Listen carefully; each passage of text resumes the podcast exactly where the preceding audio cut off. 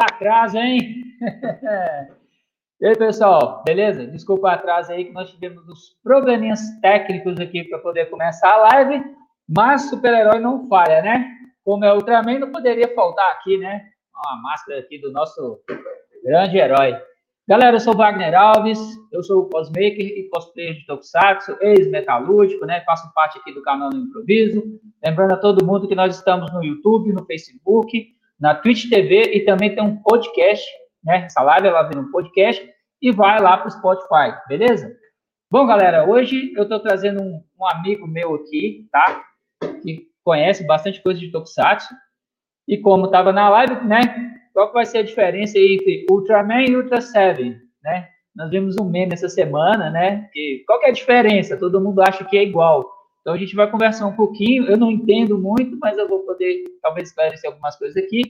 Então eu vou chamar o nosso amigo aqui, o Jim, beleza? Para poder ele participar com a gente. Boa noite, Jim. Jim com Boa Jason noite. de D. Não podia faltar e aí, também, cara, né? É, é, ué. Já apareceu com o item aí. Explica pra gente o que é esse item. Ah, esse aqui é um transformador do Ultraman Max, a série de 2005. Ah, série de 2005. Tá vendo, galera? Então, o que acontece? É, como eu falei, né, a gente viu um meme essa semana que tava Ultraman Ultra Seven e as pessoas falando, até hoje não sabe qual é a diferença entre Ultraman e Ultra Seven, né? Mas antes da gente começar, fala um pouquinho de você, de o que, que você faz, né? como que você entrou aí nesse universo Tokusatsu? Explica um pouquinho pra gente. Primeiramente, bom dia, boa tarde, boa noite, dependendo do horário que você estiver vendo, sem raguestar para não cancelar. Eu sou o Jim, eu faço parte do tokusatsu.com.br e do TokuCast, que é um cast mesão de bar que a gente faz todo final de semana. E a gente também tem a sala nos eventos. Só que com a questão da pandemia, a gente resolveu voltar com o cast, né? No caso, Gilzão acabou voltando com cash aí. A gente reuniu um time bom aí de pessoas aí que entendem, né? Eu eu praticamente eu não sou especialista, não tenho PhD em nada, mas a galera que participa junto com a gente nos casts aí sempre está agregando alguma coisa para falar sobre Tokusatsu e sobre essas séries aí que fizeram não só a minha infância, mas a infância de muita gente aí que está assistindo a live. Bacana, bacana demais. É, bom, a galera que acompanha a gente aqui no, nas lives, né, aqui no canal, e também a galera, né, os nossos amigos aí, tanto do pessoal do, do tokusatsu.com.br e pessoal do Universo Tokusatsu no Brasil, né, vamos dizer assim, que participa dos eventos em São Paulo, então sabe, né, do nosso trabalho aqui como, como cosmaker e cosplayers. Você faz algum cosplay também? Você elabora algum desses trajes? Você usa algum desses trajes? E você, se você faz, você gosta? Qual é a sensação quando você faz um cosplay de algum personagem de série japonesa? Conta aí pra gente. Cara, te falar, assim, fazer, fazer mesmo eu não fiz. É, o mais recente que eu tenho, posso dizer que eu ganhei de presente aí de um amigo, o Antônio, né? Tiver vendo aí, um abraço é o Ultraman Zez, né? Que é um filme aí, uma paródia da franquia de Ultraman, aí de 2000 e... 2006 não, minto, é 96. Saíram os dois filmes aí antes do Ultraman antigo, antes de voltar mesmo para Tsuburaya. E, cara, falar a verdade, é a primeira vez, assim, aquela vez que a gente se viu no, acho que foi no Anime Friends de 2019, foi isso? Eu acho que sim. Acho que foi a última Na vez que você veio São Paulo, né? É, a última vez que eu vim é, foi, foi 2019. É, veio, me parece veio, veio os dois Takumis. Ah, sim, é, estava de Júpiter, né? Isso, eu estava com, com o Cybercop Júpiter. É, ah, foi a última vez que, que, que, teve evento. Depois disso não teve ah, mais. Foi a primeira vez que eu vim, no caso. Não, teve uhum. o Ressaca ainda. Teve o Ressaca e teve o Rio Matsuri. Só que o do Rio Matsuri eu não fui, acabei não indo. Entendi. Eu não cheguei a participar é, em 2018, foi no World Pop Festival que eu fui, né? Eu não sei se você estava lá, não me lembro. Eu fui no domingo. No domingo? Eu lembro de você, do Marcelo Robocop e do Júnior. Uhum. Júnior é o que tá isso, isso. Isso. Tava, é, tava o Ney também, né? Tava com o Giban. Foi, acho que foi no domingo que o Ney entregou o capacete do Giban pro ator. Foi num negócio bem bacana. Mas ah, é, foi, foi em 2019 foi... mesmo, o último. Falar real, assim, de vocês, assim, eu... Assim, pessoalmente, eu só conheço, assim, o Júnior, né? Lógico, que ele tá sempre aí nos eventos com a gente, né? Você, o Marcelo eu vi uma vez só. O Luciano eu só vejo em live e só ouço falar. O Ney também. Eu não, eu não sei quem é, pra falar a verdade. Deixa eu só ajeitar uma iluminação aqui. Voltar eu aqui. Tranquilo. Ah. Mas conta pra tá, tá gente. Tá mudo. Estranho. Tá me ouvindo agora?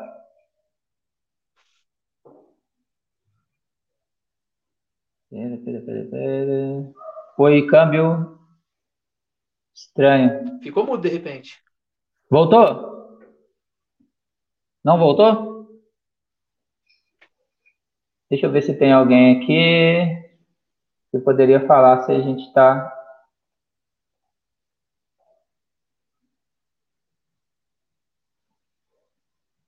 Só um minuto. É, gente, deu algum problema que o Jim não está me ouvindo. Tá normal. Hoje tá daquele jeito.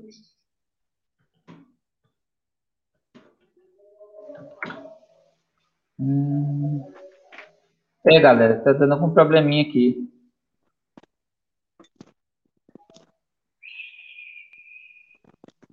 Deixa eu ver aqui. É, não tá vendo. É, galera, não tá me ouvindo, Jim? Tenta colocar o. Vai ter que tentar colocar o fone.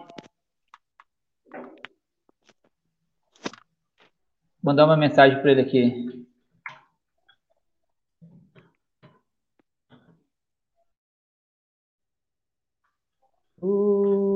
Probleminhas técnicos, galera. Live é assim mesmo.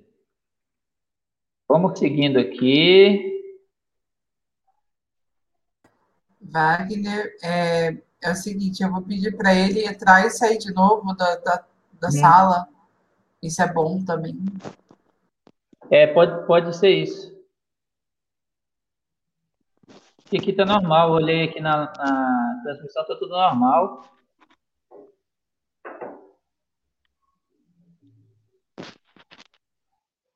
Quanto isso, vamos aguardando, né? Bom, galera, esses probleminhas técnicos, eles acontecem mesmo, né? Hoje a gente atrasou porque teve um problema lá para ele conseguir permissão para poder funcionar, né?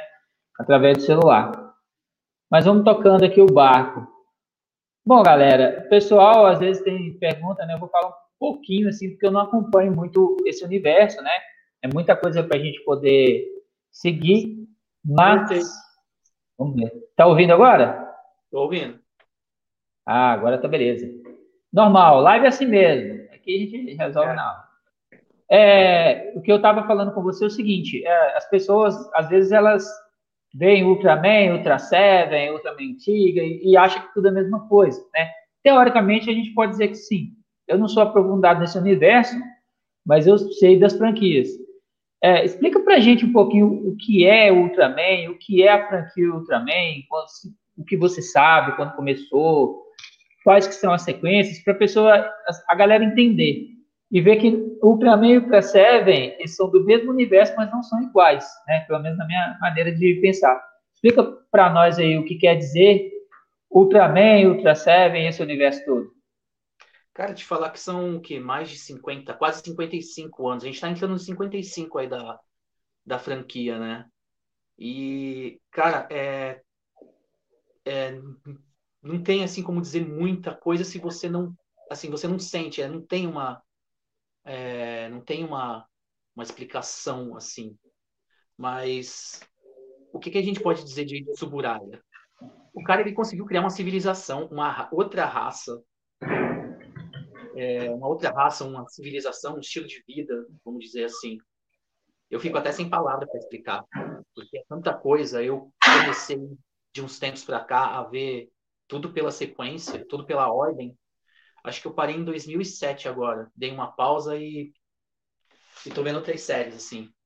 Mas tudo que você vê é tanta é tanta referência assim. E falando naquela parte de, da diferença de Ultraman com Ultra Seven, sim, são da mesma raça, são do mesmo planeta, Porém, acho que a única diferença que tem é que o Seven, ao meu ver, né? Ele. Bom, ao ver, ao ver de todo mundo, né? Eu até fico assim, assim. Sem, fico sem palavras até, né? Desculpa aí, gente, a pessoa que estiver vendo aí.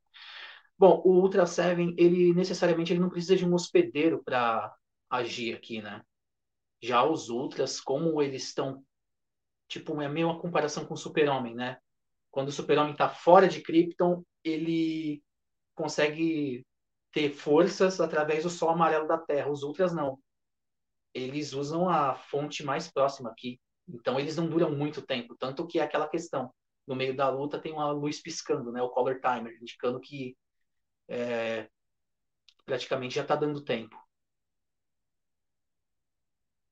Bacana, bacana.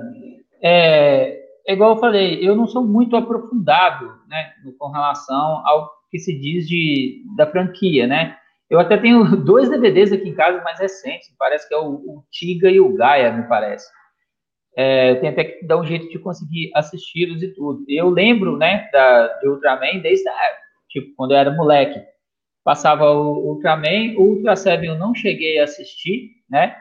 Mas eu lembro do Ultraman e tinha Spectreman que não é da mesma é, produtora, né? Se eu não me engano. Não, não é da Tsuburaya, não. É, Spectrum é de, é de outra produtora. E era o, que passava aqui. É mesmo, geralmente é a mesma, digamos assim, é, é conceito, né? É, você tem um, um, hospedeiro, né? Que ele é o hospedeiro pelo qual, no, no caso, o super-herói aparece. Ele é gigante e luta contra, contra monstros, né? Eu lembro que na parte do Spectrum Man, por exemplo, eles é, tinha aquela coisa de meio ambiente, destruição do meio ambiente, os riscos que, que tinha sobre isso. Spectreman e, e, e, tinha uma particularidade no Spectreman é que ele não lutava só gigante, ele também ficava no tamanho do ser humano normal. Teve, eu lembro de episódios que ele estava no tamanho normal. E assim, e aquela questão, é, é, sim, é... Mas são franquias, né? Na verdade, começou com o Ultraman, me parece que o segundo Ultra Seven, ou seja, à medida que que vai passando os anos, a Tsuburaya vai lançando uma nova história, né? Vai criando ali, vai trazendo novos personagens do planeta, né? Dos outros, e vai assim seguindo a franquia, né? Então são seres do mesmo, digamos, planeta, do mesmo universo, mas vai evoluindo. E hoje você tem aí é, é, heróis mais, digamos assim, é, mais modernos, né?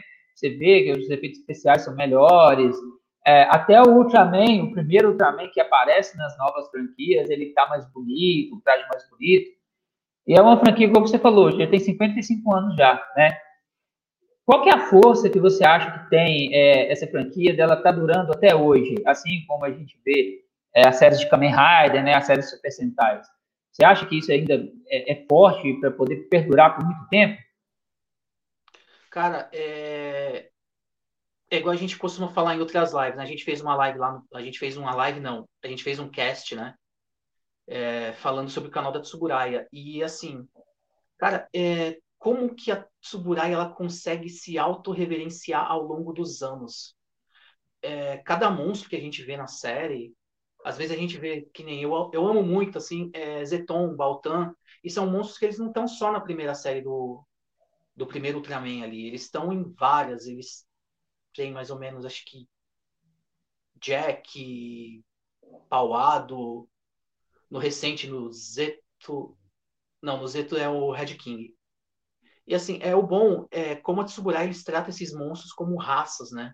Porque diferente de outras séries, tipo Kamen Rider e Sentai, você não vai ver eles, assim, você não vê um monstro de Kamen Rider aparecendo em outras séries, a não ser que seja alguma coisa comemorativa, né?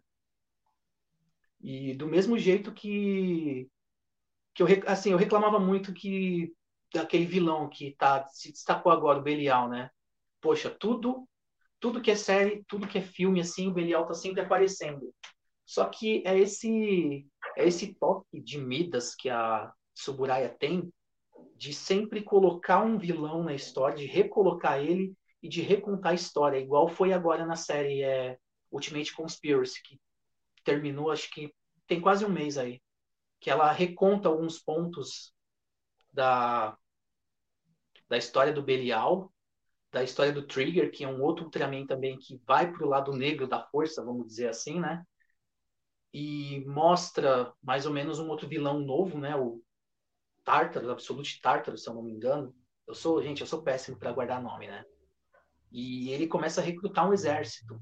E o bom dessa série é que ela conseguiu trazer outros Ultramans que estavam esquecidos ali. Então, você acaba vendo Pauado, uh, Great, o próprio Waiting também, que estava um tempinho ali sem aparecer na série, é, acabou sendo trazido. E, sem contar também que é uma série que ela faz ponta com o Zeto, aquele que terminou recentemente também, e a Tsuburaya está tá reprisando no canal. Então, eu acho que é isso que a, a Tsuburaya ela consegue fazer, que diferencia ela da, da Toei, da Toho, da Daihei, a finada Daihei, não sei. Ela se homenagear, no caso. Sim, bacana, bacana. É, tem um colega nosso aqui, né, que sempre aparece aqui no, no chat, nas lives, acompanhando a gente, é o Guilherme G. Cabral. Boa noite, Guilherme. Como é que tá as coisas aí? Tranquilão? Ele já veio aqui, é, tem um perfil, eu não estou conseguindo por causa dos. Ah, tá. Jesus Alcoólatra. Ele colocou aí, saudade da infância, tempo boa, boa noite, boa noite. É, o Guilherme está falando, começou a curtir a franquia Ultraman depois do show do AF de 2019. Isso tava.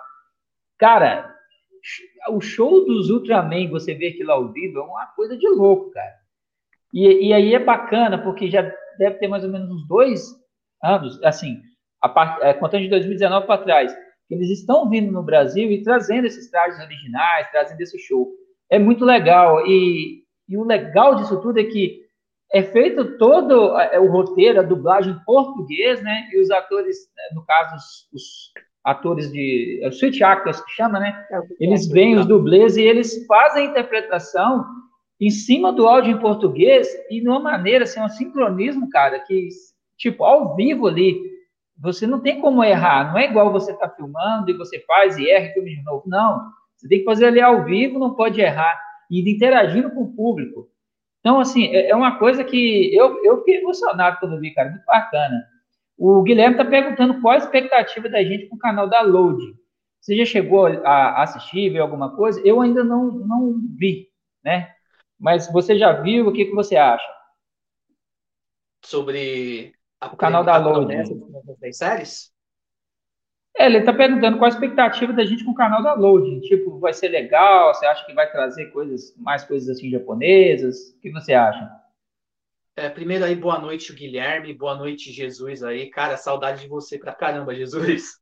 é, assim, a gente tem que dar um crédito porque é um canal novo, voltado para cultura pop, é, para Tokusatsu, eles começaram bem assim, posso dizer que eles começaram bem trazendo Power Rangers. E tem essa notícia, teve essa notícia também que pegou a gente de surpresa, meu, 10 séries de Ultraman. Cara, aonde você vê 10 séries de uma vez só? Num, sabe, é, eu acho que foi a bomba do ano. Se a gente tiver, a gente tiver que falar alguma coisa, meu, vamos dizer assim, a década de 20 está sendo a década melhor para Tokusatsu. E, cara, quer conhecer, tem que, tem que, tem que ser agora, cara. Dez séries, sendo que três a gente já viu aqui, né? E outra, e o restante ainda é um material inédito, mesmo o Léo ainda sendo da década, do final da década de 70, e sendo, para mim, uma série boa, né? Porque uma vez que ela tem o Seven também, não tem nem assim o que dizer, né? É, a gente, quando ficou sabendo mesmo, nossa, é, que eu posso dizer assim que a gente tem que a gente tem que dar uma a gente tem que dar uma chance para eles. Estão começando agora, começaram bem. A gente acaba, acaba vendo muita gente reclamando que tem muita coisa a repetir e tal, mas é só a gente dar um tempo, meu. Eles estão é. fazendo é. pelo tempo. É aquela coisa, às vezes é, a gente. Eu, eu, por causa do trabalho, tudo, eu, eu, parei um pouco de acompanhar essas coisas. Eu estava assistindo muitas séries de Tokusatsu um tempo atrás, eu parei e, assim. Às vezes as pessoas falam ah, coisa repetida, mas a pessoa tem que entender que é repetida para a gente que acompanha. A gente que, é, tipo, eu em 2009, 2010, quando começou a, a vir os fansubs, é, o YouTube não pegava no pé, tinha muita coisa no YouTube que você podia assistir. Então, assim, desde 2010 que a gente é, consegue os fansubs vir trazendo esse material que não passou no Brasil, fazer a, a né, no caso, a legenda em português e a gente acompanha. Então, eu assisti Kamen Rider Kabuto, Kamen Rider Decade, Kamen Rider W, Blade, eu, eu vi alguma coisa, Wizard, é, algumas séries também de Super Sentai eu cheguei a acompanhar, que todo mundo sabe que né, no nosso universo que vira Power Ranger. Mas tem muita gente que não acompanha isso, né? Então, se você for olhar quem está achando que às vezes é repetido, é uma expressão muito pequena de pessoas, né? A amplitude que esse canal vai ter, né, de mostrar essas séries para as pessoas que às vezes achar, acham que só tiveram Ultraman e Ultra Seven Spectraman, e vão entender que teve, tem muito mais coisa aí. Tem muitas séries, e até hoje você tem é, é, tanto filmes algumas séries que, que eles lançam de Ultraman, assim como lançam de, de Kamen Rider. Tem muita gente que acha que Kamen Rider é só Kamen Rider Black e Kamen Rider Black NX. E não é. Me parece que o, o Black foi a nona franquia e o, e o RX foi a décima, alguma coisa assim. Né? Ou seja, é, tiveram, é, tiveram oito, nove franquias antes. Começou em 1973 com com o Kamen Rider Ishigo, né? 71. 71, pois é. Ou seja. 73 era o. 73 já, era o V3. Já é o V3, então, 71. Então você tem é, Kamen Rider 1, aí eu não sei se o Kamen Rider 2 teve uma, teve uma continuação ou, ou se ele já foi implementado dentro do, do Kamen Rider 1, né? Que é o Ishigo. Aí depois você é. teve o Kamen Rider V3, e sempre teve esses crossovers, né? Sempre assim, ia vir uma série nova de Kamen Rider, uma continuação, os, os mais antigos participavam. Isso foi interrompido, me parece, que no Kamen Rider Black. A gente não teve isso no Kamen Rider Black e voltou a ter essa interação no RX. Aí no RX é. foi que eu conheci que tinha outros Kamen Riders.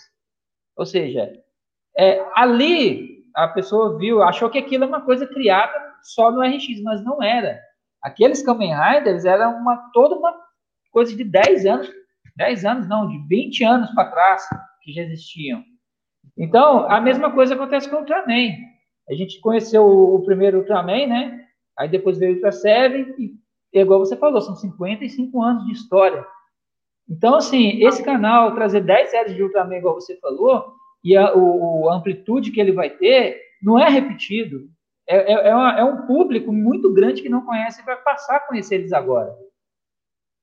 É, vamos, vamos por tópicos aqui. É, assim, as 10 dentro dessas 10 séries tem as três primeiras, né? A gente tem Ultraman, uhum. Ultra Seven e o Regresso de Ultraman, que é a série do Jack. Então, é assim, é, eu não sei como é que vai ser o esquema, se vão, se vão se pretendem colocar uma série atual e uma série antiga. Talvez seja isso, assim, é simultâneo, para agradar tanto aquele pessoal que assistiu naquela época da TVS, quanto o pessoal que assiste pela internet, pelo canal da Tsuburaya. É, voltando ali no, no Kamen Rider, bom, é, dentro da série do Ishigo, tem aquele. Nossa, eu esqueci o nome da ator agora, do principal, é. Hiroshi Fujioka, que ele fazia. Ele fez o Takeshi Hon fazia as cenas dos dublês, dos dublês, né? Então houve um acidente no meio da série Vestigou tal, e eles já introduziram o o número 2, eu nossa, eu esqueci o nome agora também. É Takeshi Hongo Hiroshi é, colocaram o, o Nigo, né? Vamos dizer assim. Uhum. Enquanto ele se recuperou. Então ficou o quê? Ele ficou uns seis meses parado. Quando sentiram que ele ia voltar, o que, que eles fizeram? Vamos colocar o dublê, né, do primeiro, e colocar uma história de que ele foi capturado, fizeram lavagem cerebral e tal. E eu acho que esse acidente e esse afastamento do, do Hiroshi, do Takeshi, né, ele acho que serviu para, sei lá, para mim, ele serviu para alimentar mais a mitologia, não sei, dar aquele mistério de que, não, será que uma hora ele vai voltar e tal? E tanto que tem aquele grande final, né? Que os dois voltam. A série, no caso, eu até costumo falar, né? Até falo várias vezes no grupo, assim, grupo de zap, que a princípio a série teria 100 episódios. O centésimo seria o V3. A aparição do V3, né? O Hiroshi Miwauchi. Só que, nesse caso, é, o centésimo episódio da franquia ele acaba sendo o segundo da o segundo do Kamen Rider V3. Tem até uma versão de cinema desse episódio. Tanto é que ele aparece transformado só no segundo episódio. Uhum. Tem, acho que, o desaparecimento deles. Mas o bom disso tudo, assim, é, é ter essa interação. É... Eu já vi muita gente falando, ah, mas eu gostava quando o herói japonês era lutava sozinho e tal. Sim, realmente, eles lutam sozinhos, mas também as, as séries assim da de Tokusatsu eles mostram trabalho em equipe. Então você tem aquilo, tem sempre um aparecendo, tal, que eles falam que é o senpai e isso e aquilo. A gente só não vê isso no Amazon, que ainda vem um pouquinho antes do Black, mas ele liga as ele liga o Amazon, ele é ligado através da franquia por um personagem que é o também me falhou o nome agora, Tachibana.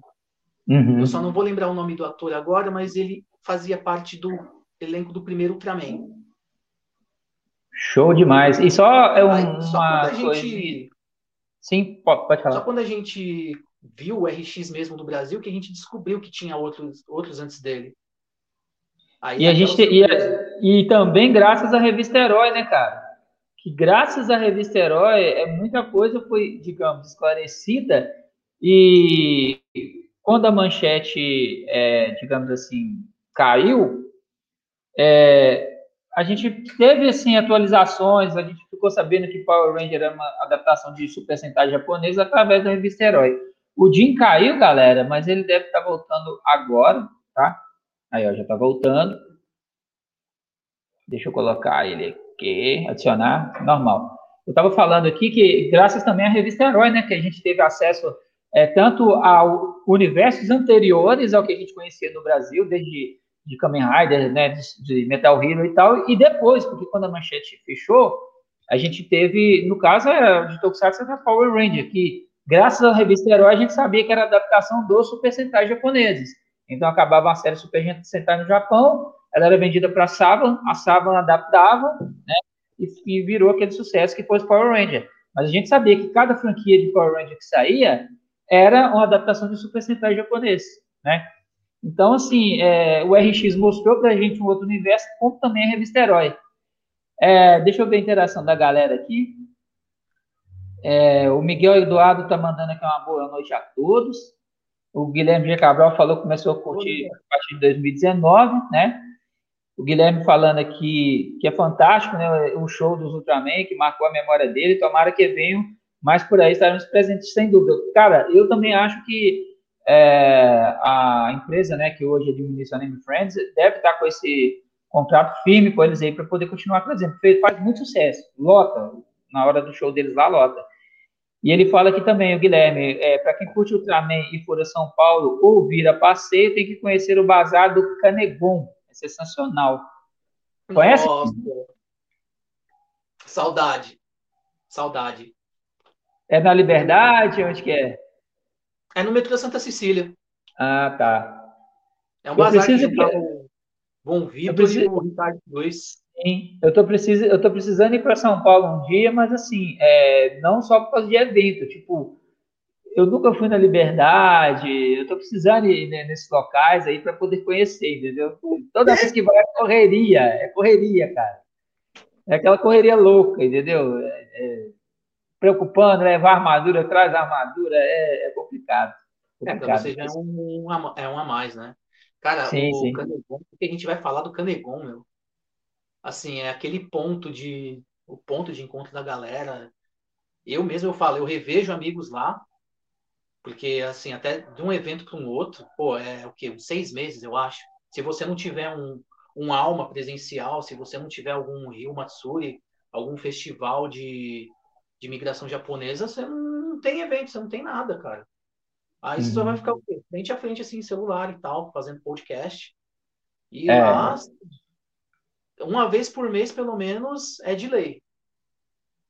O bom é, é que, assim, é... é pessoa e onde a, gente, é onde a gente conhece pessoas que têm o mesmo gosto da gente uhum. e onde a gente revê amigos, né? Sim, sim. É, no caso, assim, é, é vocês aí em São Paulo, né, que a maioria é o centro, né? Vocês conseguiram é, juntar uma galera bacana, vocês organizam, vocês mantêm é, esse, esse, amor pelo Tokusatsu, né? É, em geral, as séries japonesas em geral vivos, né? É, tanto nos eventos, né? Fazendo podcast que vocês fazem, né? Eu já participei de uns dois ou três podcasts aí do, com o Gil. Então, assim, é, é bom que vai mantendo vivo. E eu, eu vejo também no Nordeste, tem uma galera lá também que, que assim, é firme nessa questão do Tokusatsu, né? A gente tem o, o, o, Carlos Henrique, cara, ele tem uma página muito legal no Facebook, que, cara, ele é uma enciclopédia de, de questão de Tokusatsu, cara, das séries, a questão de, de armaduras, e no geral, ele, ele mostra é, é os prints lá de bastidores, proje os projetos das armaduras, dos trajes. Então, assim, é, é, é muito bacana a gente ver o esforço que, que vocês têm para poder estar tá mantendo isso aí vivo. E não é fácil, cara, é muita coisa para poder é, conseguir memorizar tudo, para poder conhecer de tudo, é muita coisa, é muita informação. É, eu mesmo, para guardar nome, nome, detalhes, essas coisas assim, eu sou, eu sou péssimo mesmo. Eu falo.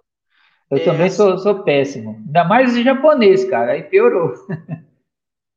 É assim, é, é legal porque, meu, é, a gente está num país em que, assim, para você se deslocar de um lugar para um, um outro, que nem o pessoal de lá do Nordeste não vai se deslocar para cá. Dificilmente vem, quer dizer, dificilmente não, né? Alguns vêm, mas não é sempre. Então, por que não criar o seu próprio evento? Vamos dizer assim. Pelo menos para uhum. manter essa chama do, do Tokusatsu em si. É, é legal os, os, eventos que eles fazem. O, o, espaço Tokusatsu deles, pelo que eu vejo em foto, tem aqueles aqueles armários de vidro, tem etiqueta. Nossa, é eu pelo menos quando eu vi assim parecia que tava, meu, parece um museu da Toei, cara. É, é lindo demais assim. Sim, é bem organizado. É, eu mais o Marcelo, é, ano passado, em 2000 e, foi 2020, foi no início de 2020, ainda não, não, tinha estourado, vamos dizer assim, essa questão da pandemia, a gente fez uma exposição no, no Festival do Japão aqui em Belo Horizonte, cara, e assim, eles fizeram a estrutura para a gente colocar os capacetes no vidro, tudo fechadinho. Cara, é, é, outra coisa, é outra visão, sabe? E foi bem na entrada do evento. Tipo, você entra no evento, aí você desce uma rampa para ter acesso a, aos stands, né? A, a todas as atrações. Mas na entrada, sim, tinha alguns pequenos estantes e logo você dava de cara com a, com a, com a exposição. Cara, eu nunca tirei tanta foto, cara. Assim, teve uma hora que a fila estava gigante. E a organização é tudo, cara. Você ter condições de você fazer um negócio bem apresentável é tudo, tudo. A galera vê e já enche os olhos, assim, quer vir, quer bater foto, quer conversar. E a gente, você sabe, né? A gente gosta de interagir pra caramba com a galera, gosta de conversar. Então a gente procura dar atenção para todo mundo, é muito bacana. Mas a gente está precisando, cara, de fazer uns cosplays mais aí de Ultraman, né? Levar, porque, querendo ou não, cara, é, é, é Godzilla e Ultraman foi basicamente o que começou o Tokusatsu no Japão, né? Assim, super-heróis com trajes, armaduras, monstros e tal. A gente sabe que o primeiro foi o Godzilla, é, acho que foi Godzilla, não, se eu não me engano. Godzilla, eu acho. É, teve alguma coisinha antes.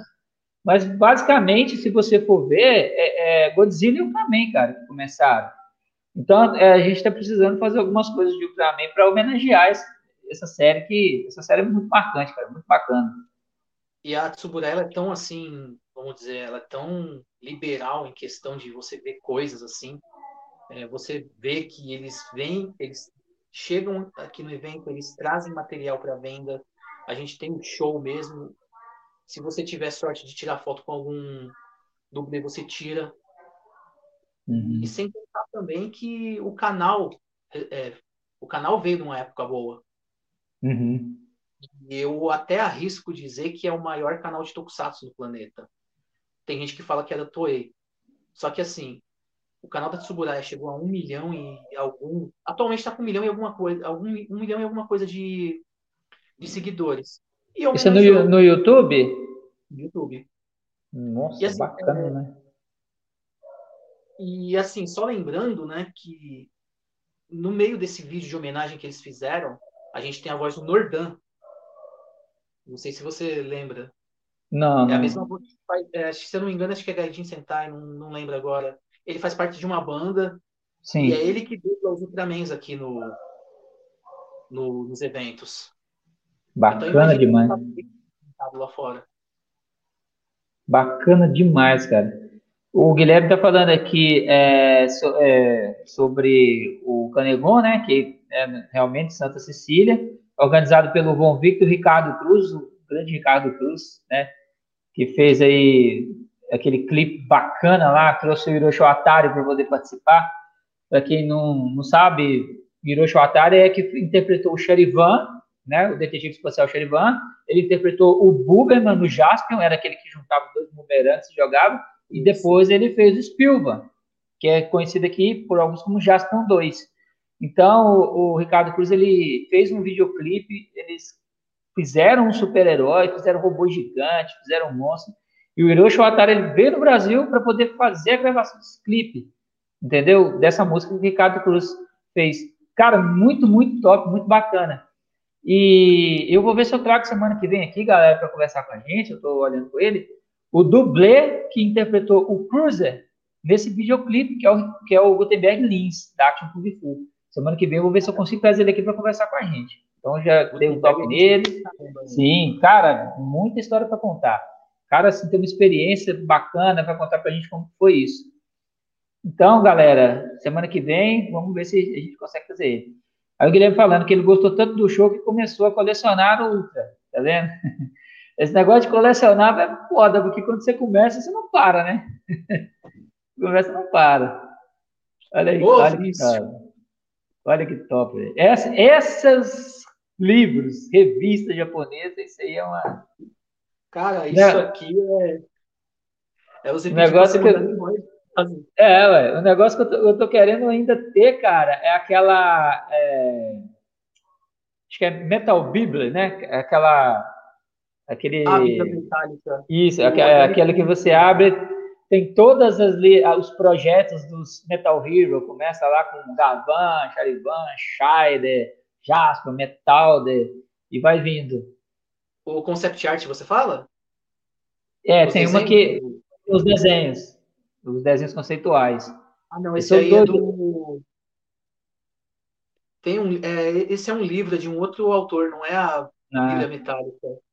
A Bíblia Metálica tem, tem mais é foto, essas coisas, né?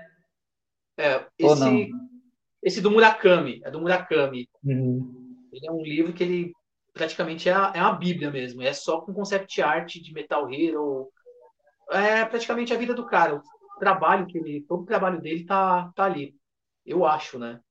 Cara, aquilo ali, é, aquilo ali é lindo, cara. Aquilo é lindo. Você tá doido de ver ali os projetos, todos os projetos, ver os esboços que foram feitos primeiro, né? Ver como que seria, tipo, é, as outras é, opções que seriam ali dos super-heróis e até chegar naquele resultado, igual é, a do Jasper, por exemplo, o capacete do Jasper tinha muito detalhe diferente, cara. Você vê ali que é, como que poderia ter sido, né? É, outras opções. É, é, muito bacana aquilo ali, cara. É show de bola. É igual a história do Shadow Moon, que eles falam que ele, talvez ele seria um herói, só que estava muito brilhante, alguma coisa assim. E acho que não só, não só de Metal Heroes também é. Acho que eu tenho aqui em uma dessas revistas os concept arts também dos Riders. Uhum. E como é aquela fase do Shotari Shinomori, você olha algumas algumas imagens deles e parece que é o São é, Tezuka aquilo ali. O deus do mangá, né? Cara, ele foi um revolucionário, cara. Aquele cara, eu vou te falar. E assim, eu sou muito fã de Metalder, né? E saber que é, o Metalder foi inspirado em criações dele, né? É, agora me falar o nome, acho que é Kikaider, né? É Kikaider e Kikaider 01. Sim. Você vê que o Kikaider é, foi inspiração pro Metalder. É, Metalder é uma série que eu adoro, adoro pra caramba, cara. Eu acho foi uma série muito assim é, injustiçada, né? É, tipo, poderiam. O áudio, a edição de áudio não ajudou e tudo, mas é, alguns episódios faltaram, mas É uma série que eu acho muito inteligente, muito bacana. O conceito dele, né, é, o conceito dos vilões lá da tropa do Neroz, que ele tem quatro generais e cada general tem um exército, que é o tradicional monstro do dia, isso acabou influenciando muito em, Sei, acho que é Seiju Sentai Gingaman, o Sentai uhum. de 98, que é que a gente conheceu como Power Rangers da Galáxia Perdida. Uhum. Lá também tem os piratas, aí cada, cada pirata assim tem o seu próprio exército, que é o monstro do dia. Isso uhum. acabou influenciando também. Cara, é uma, uma coisa interessante no Metal é que assim, a série não foca só no Metal. Tem episódios que ela é focada na história de algum inimigo dele. Muitas das vezes aquele inimigo até luta contra ele, às vezes é destruído, às vezes o Metal consegue converter ele para o lado bom, ou às vezes ele tipo vê que ele está do lado errado da história, mas pela honra dele com a tropa dele, ele quer tentar destruir o Metal dele para vingar um amigo. Mas é, é uma série que assim, esse é o brilho da série, cara que ela não é focada só no metal, né? Ela dá espaço para os vilões e mostra que muitos daqueles vilões ali, na verdade, eles estão ali coagidos, entendeu? Ou é uma lavagem cerebral que tem. A história ali mesmo do. Eu vou esquecer o nome do monstro agora, cara. Aí tá na ponta da língua. Edocross. Você vê que ele, ele, o Edocross era um monstro que, tipo assim, era, era o mais fraco, vamos dizer assim, da tropa Monster era ridicularizado, mas ele tinha uma técnica que o Neros falou, não, ele tem uma técnica poderosa que pode ser utilizada contra o Metalder. E ele, tipo, tinha o sonho de pegar uma, uma escrava que era apaixonada, ele era apaixonado por ela, e se casar com ela e ter um filho, aí ele sonha de ter o filho dele ali. E aí, tipo, é, cara, e ele vai e luta e morre. E é um, é um negócio muito louco, porque depois é, o Neros consegue persuadir essa escrava a lutar contra o Metalder. O Metalder não a mata, ele consegue salvar a vida dela, tirá-la do Império Neros, e ela teve o filho de Edocross que volta para tentar matar o Metalder.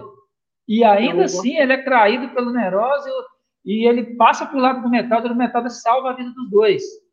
E que ele queria vingar o pai dele. Eu vou vingar meu pai e vou me tornar um general do Império Neros. Mas aí ele vê que ele estava sendo manipulado entende que a, a morte do pai dele, se o Metalder pudesse, ele teria evitado a morte do pai dele, não teria matado ele. Mas foi inevitável, foi uma consequência da batalha. E no final ele consegue salvar a vida dos dois e tirar eles do Império. Então é uma série que ela é muito, eu acho ela muito foda por causa disso. E outro detalhe é que não é uma série que é o vilão quer vir destruir o planeta, destruir a humanidade. Não, é uma série que mostra, por incrível que pareça, as contradições do capitalismo. Porque o Neroz ele quer destruir as empresas concorrentes para ele dominar o mercado. Ele é um terrorista capitalista. Ele não tem um exército para destruir o mundo. E, e, no início ele fala sobre isso e mostra várias takes falando sobre é, os seres humanos, que eles, né, eles mesmos se destroem, e mostra pobreza, mostra cenas na África, mostra guerras. Então, assim, ela traz um conceito ali é, ideológico diferente das outras séries entendeu? Inteligentíssimo. E que, às vezes, por uma atuação não tão, vamos dizer assim, rica, e aqui no Brasil o áudio não ajudou muito, né? A edição de áudio não ajudou muito. Ah, ela ficou, ela ficou, é, a dublagem, até a edição do áudio, que às vezes interferia muito, dava aquela, aumentava o volume do áudio original e depois cortava ele para poder entrar a dublagem, ficava aquela oscilação, uma qualidade ruim. Isso prejudicou um pouco a série aqui no Brasil. Mas se você parar para assistir a série com carinho, é uma série extraordinária, cara. É uma série assim que. Cara, eu sou apaixonadíssimo. Não é à toa que eu fiz o cosplay. O Jim caiu aqui de novo, mas já ele tá voltando, galera. Hoje tá, tá assim mesmo. Olha lá, já voltou de novo.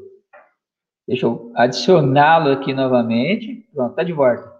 É, igual tava... Sim, igual eu tava falando, é uma série que se você assistir ela com carinho, cara, você se apaixona pela série. E uma outra coisa também que as pessoas falam: ah, o Seiko Seno ele não foi um bom ator. Cara, mas para mim foi perfeito. Perfeita a atuação dele. Por quê? Se ele começou inexperiente, ele evoluiu durante a série e casou certinho com um androide que é recém-ativado, que não conhece o mundo que tem que aprender sozinho o que é o mundo, que tem que aprender sozinho o que é os seres humanos. Ele só tem um cachorro robô que é o Springer para poder ensinar para ele. Então, você vê que a atuação dele no início da série, a atuação dele no último episódio, a evolução que ele teve. E é como se fosse a evolução de um androide que acordou e teve que aprender sozinho que era o mundo. É, então, tipo... Então, tipo eu robô com inteligência artificial, uma coisa assim. Exatamente, uma coisa assim. E a dublagem ajudou tanto que assim, a gente pensa que ele morre, mas se você assistir no idioma original, é, ele não ele morre. morre. Então dá a entender que ele, tipo, ah, ficou vagando por aí. Ele, na verdade, é, é, pelo que eu entendi, ele perde a capacidade de voltar à forma humana e com isso também ele perdeu a força dele, porque ele teve que destruir o, o, o, o dispositivo gravitacional, né, que era o que dava a energia para ele. Então ele virou um robô comum. Eu virei um robô comum agora. Eu, eu não posso mais ficar no meio de seres humanos, porque se eles me virem na minha forma original, vamos imaginar, ele vai ser capturado, a tecnologia dele ser copiada e por aí vai. E eles não vão entender o que ele é, né? Então, ele, ele teoricamente, o, o, o Metalder está por aí. Se ele conseguir reativar o dispositivo gravitacional dele e voltar até a forma humana e voltar até a força dele, o Metalder pode voltar porque ele foi criado para a Segunda Guerra Mundial. Ficou guardado até, digamos, década de 80. Na década de 80 ele é reativado para lutar contra o Império Neroso. Então, é uma coisa que, sim, tem a possibilidade dele voltar. Tem um, tem um robô que eu acho que eu gosto pra caramba, assim, que acho que ele aparece só num episódio ou dois, é o Rhapsody, de Rhapsódia, de música, que ele Sim. só sabe tocar violino. Acho uhum. que é um dos uhum. poucos que sobreviveu também. E é muito interessante ele. Sim, ali é, é, sacrificou é, o Beikei, que era humano, né? Então, tinha dois humanos na, tinha dois humanos na tropa. Até hoje eu nunca consegui entender o que, que aconteceu com eles. O, Be, o Beikei, ele, ele, o metal dele ia matar ele e aí desistiu. Não, é tipo assim, venceu a luta. Rachou o capacete dele e quando ia matar ele joga e fala: você é uma vida, eu não vou destruir uma vida. Você vê que o robô tem mais consciência de humanidade do que nós. É, o foda da série é isso. E aí tem aquela cena poética que escorre uma lágrima no Beikei. Aí ele vai e vai com, conviver com os monges, ele vai para a floresta. Aí tem um episódio que o Metalder está tentando salvar uma galera e ele vai parar nessa floresta que está o Beikei. O Beikei ajuda o Metalder. Só que aí o Império Nervoso mata ele. Ele se sacrifica para ajudar o Metalder a salvar uma família. Então você vê que a série é tão foda, até nisso. Aí, é, os outros que tem da, da, da, tropa. Acho que era a tropa blindada, né? Que era do. do que era blindada, Mecanon, Mutante. E, é, a Monster e. Acho que era a, blind, a, a blindada que era seres humanos com armadura. Então a gente nunca viu o rosto deles. Né? É que o líder dele é o Arthur. Sim, sim. O Arthur mesmo, ele era o sósia do, do Neros. Ele era um sósia é, do Neros antes do Neros ficar deformado digamos assim. Mas é uma série muito foda. Também, né? Sim, sim. Essa, uma dessas máscaras lembra até aquele Delstar do Jiraiya, quer dizer, Delstar veio depois, lógico. Uhum. Naquela época, para você ver, é, a franquia dos Metal Heroes, ela sempre, anos 80, anos 90, eles sempre pegavam alguma peça e reaproveitavam em outra. Jumperson é cheio de. Nossa, tem demais. É um Spectre, tipo o Robo Brian. O Spectre é, tem ali Giban, o Fire, o Magaren. É uma é, mutação o... de, de Metal Hero para formar ele. E ficou legal. O Brian ficou legal. Entendeu? O Gavan mesmo, todos os, mon os monstros que apareciam no Gavan, que depois apareciam no Charivan e no Shider, usava a mesma espada de caveira. Tinha um uhum. em Google Five, acho que é o Kuma Kong. É Kuma Kong? É. Kong é quando eles pegavam aquele segundo robô para enfrentar o, o Gogo Robô. Uhum. Eles usavam uma espada do Denji Robô do Denziman, só que pintada toda de preto. Aquelas é, espadas ali... que de Maskman, elas apareceram, as duas apareceram na série do Turbo Ranger. E não, ali é, é aproveitado. Série Kamen Rider, na... quando eu vi o filme do Kamen Rider Ace, que a série Kamen Rider W é, é, bacana porque os filmes genéricos são melhores que a série. Né? Que é o, o Kamen Rider Axel, né? Ah, e tem a, é, tem a do Kamen Rider Axel e tem a do, do Kamen Rider. Caramba, aquele branco, cara. Esqueci o nome dele. Que usava todas as gaiamentas de uma vez. Eternal, esse é o Eternal. Eternal. Cara, que, você vê o filme é, do W contra o Eternal, você fala, é um vilão, tem que ser destruído. Mas quando você vê o filme do Eternal, cara, você fala, cara, eu, eu gosto mais do Eternal do que do W. Eternal é foda. Cara, é, é, soldado universal aquilo ali, basicamente, a história. É a história de soldado universal em Kamen Rider, cara. É, é um negócio muito foda. É, é, é, muito bacana. E no filme do Axel, os soldados que aparecem lá, é, você vê que é reaproveitamento também, me parece que o Kamen Rider é Kabuto, não sei. Aqueles soldados do Kabuto. Eles só pintaram de outra cor. Ah, os Troopers. Sim. Zack Troopers. Isso, Troopers é isso. Isso. Então, assim, tem muito reaproveitamento nessas séries, né? O Guilherme está falando aqui que o Jiraiya com o colete preto é sensacional esse book. Cara, seria legal, tipo, um antagonista do Jiraiya, uma, uma armadura do Jiraiya preta, né? Com os detalhes, assim. Ele está falando de Jiraiya com, preto, com o colete preto. Eu não, não chegou a aparecer um Jiraiya com colete preto. Eu nunca vi. Aí ele está falando que o metodeiro é ótimo. É, ele está falando que o metodeiro é ótimo e Bruce Watt reciclaram o, capacete do Giban e o peitoral do Jiraya, ou a impressão minha? Você acha é... que foi uma reciclagem? Não, foi um design mesmo. Não, foi reciclagem não, é. é. Hum, não dá para dizer, não dá para dizer assim, é, eu vi pouca coisa do, do Blue SWAT, mas assim, é, os caras só têm uma roupa básica, um colete uhum. e um capacete. Aí o principal uma, chega uma, uma coisa tática, é. É que é uma, eu também não assisti, eu não assisti o Blue SWAT, mas pelo que eu vejo assim, né, de alguns vídeos e até do dos três personagens, é uma série voltada mais para uma coisa tática mesmo, né? Então tem que ser uma, uma, coisa, uma mobilidade ali melhor e tal, uma coisa tão pesada. Mas, cara, tem muito reaproveitamento. É, eu não sei em qual episódio ou filme que aparece é, do, do Kamen Rider. É, caramba, também me falha a memória. A Rito. Tem um, é, tem um Kamen Rider prata lá, que seria como se fosse a unidade G2, me parece, ou G1. Ah, sim. Que é, é toda prata, ela é toda prata. Tipo, ali, ali tem o capacete do. Tem parte da armadura do Fire, tem parte da armadura do Giban, tem, tem um monte de coisa para montar aquele, aquele Kamen Rider. Tá falando, é, praticamente ele é a armadura do Soul Braver, se eu não me engano. Tem alguma coisinha assim. Tem, tem o capacete do Soul Braver. É o capacete do Soul Braver. Uma, eles estão fazendo um teste com uma armadura nova, né? Sim, sim. E aí tem essa armadura e tem o G3X. É. Aí esse cara, ele começa a zombar do G3X e, tipo, ele só brilha o olho. Aí, como a, parece que a armadura tem um controle mental, não sei, ele perde a cabeça e ele começa a socar esse cara, meu. A melhor cena da série, uma das melhores. É o, G, G3, é G3X que, que é o que o cara, tipo, ele chega a morrer, mas a armadura não deixa ele, tipo, digamos, parte O é o G4. Não, é o G3 ele ele tem a armadura G3 básica, né? E tem essa G3X, uhum. que é o upgrade. Uhum. Mas não tem isso, não. Tem um filme Porque que tem a. É no, essa é do G4, filme. Né? É, é no filme que é G4. Aí, tipo assim, o, o, a armadura meio que ela mata o cara e transforma o cara meio que num zumbi, cara.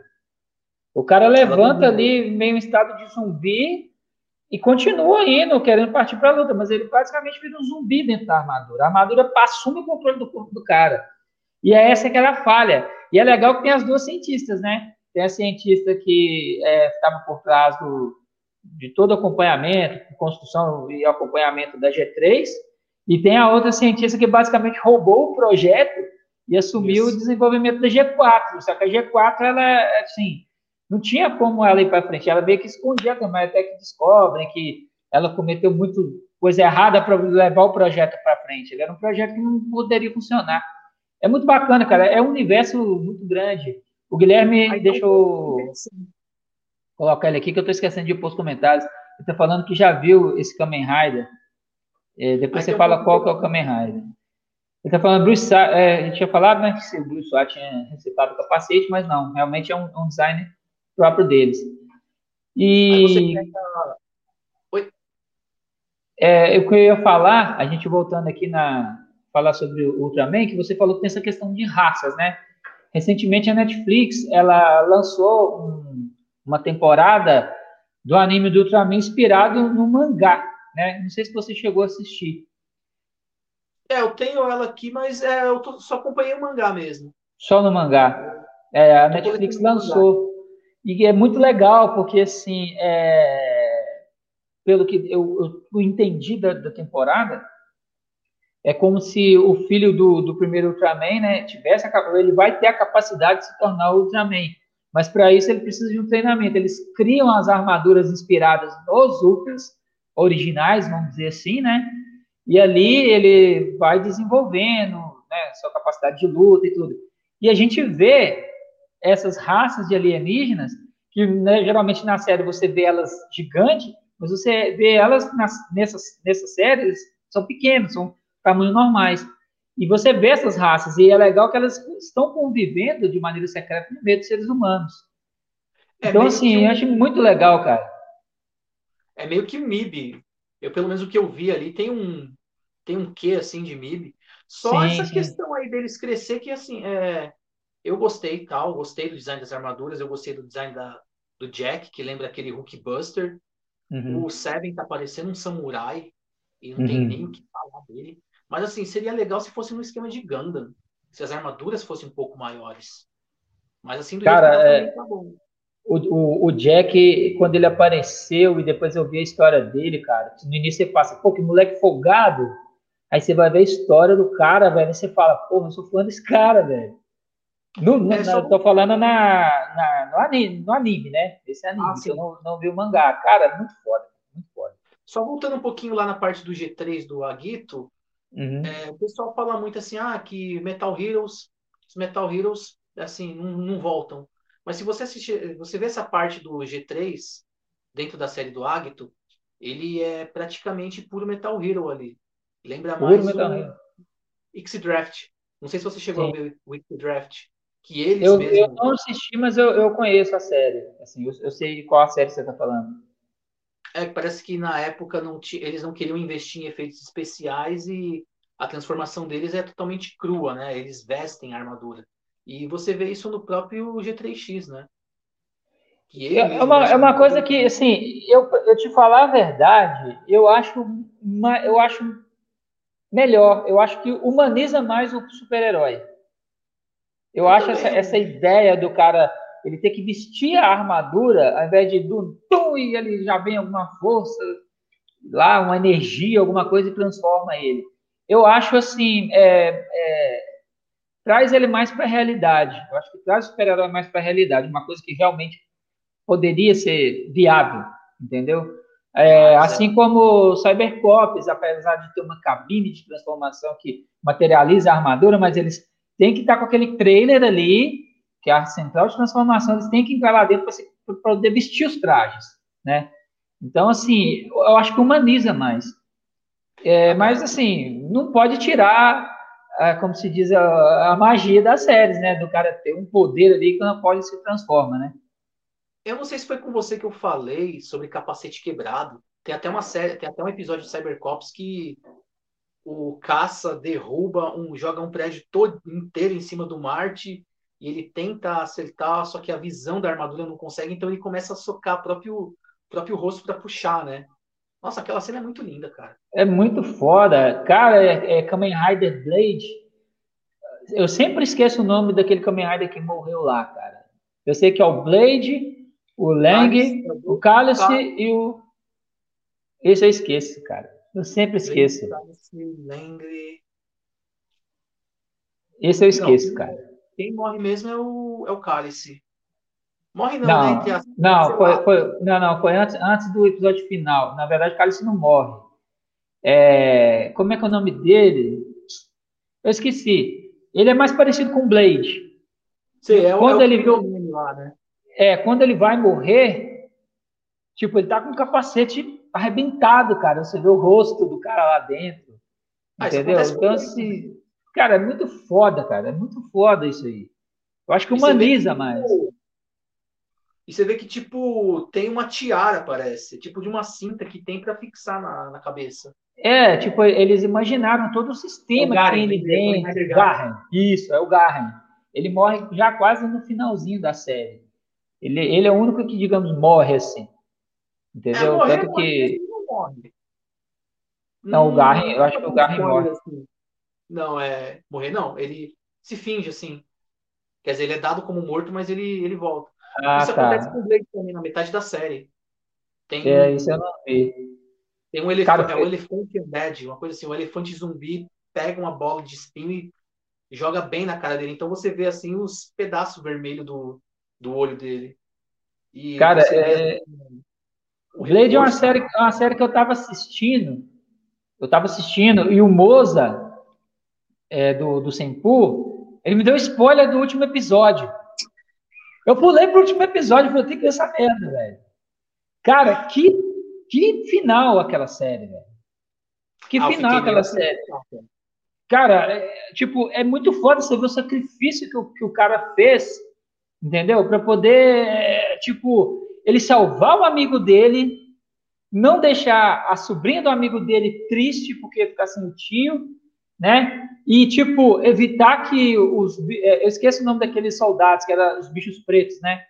Destruíssem é, o planeta. É, barata morte. É, é aqueles é bichos lá. Undeads. Undeads. Evitar que é. os Undeads. Porque, tipo assim, se ele matasse o, o, o Cálice, tipo assim, essa era a intenção do grande Lorde lá, que não sobrasse só né? um, é, se sobrasse um, ia ser destruído. E se ele ficasse muito tempo usando a armadura no modo mais potente, né, no, no Ultimate lá, ele ia se transformar em um monstro. Eu não, não lembro qual era o, o, o, nome dos monstros do, do, Blade, como que era chamado. É, os, é alguma coisa, é, sempre tinha alguma coisa em Undead. É, Undead... Ah, não, era os, o Undead eram os monstros. Aqueles bichos pretos lá que eu esqueço o nome. Então, assim, se é, ele se transformar... É, se ele se transformar... É barato, é barato, ele... Aí tem o Undead no final. Acho que é Crocky Roach, uma coisa assim. Era um negócio assim. Então, assim, se ele ficasse muito tempo utilizando a armadura no modo mais poderoso, porque eles não conseguem matar os monstros, eles selam os monstros nas cartas e utilizam os poderes das cartas de cada monstro para poder né, pegar os outros e vencer a batalha. Só que se ele ficasse utilizando muito tempo, ele se transformaria em um dead. E ele se sacrifica porque se tiver dois undeads, Aí, aqueles bichos pretos não pode vir. Não pode vir. Aí ele falou, mas a gente vai ter que lutar contra o outro. Eu falei assim, eu vou desaparecer e você nunca vai me encontrar, a gente nunca vai lutar e você não vai ter que morrer, nem eu e nem a sua sobrinha vai ficar triste e o mundo não vai acabar.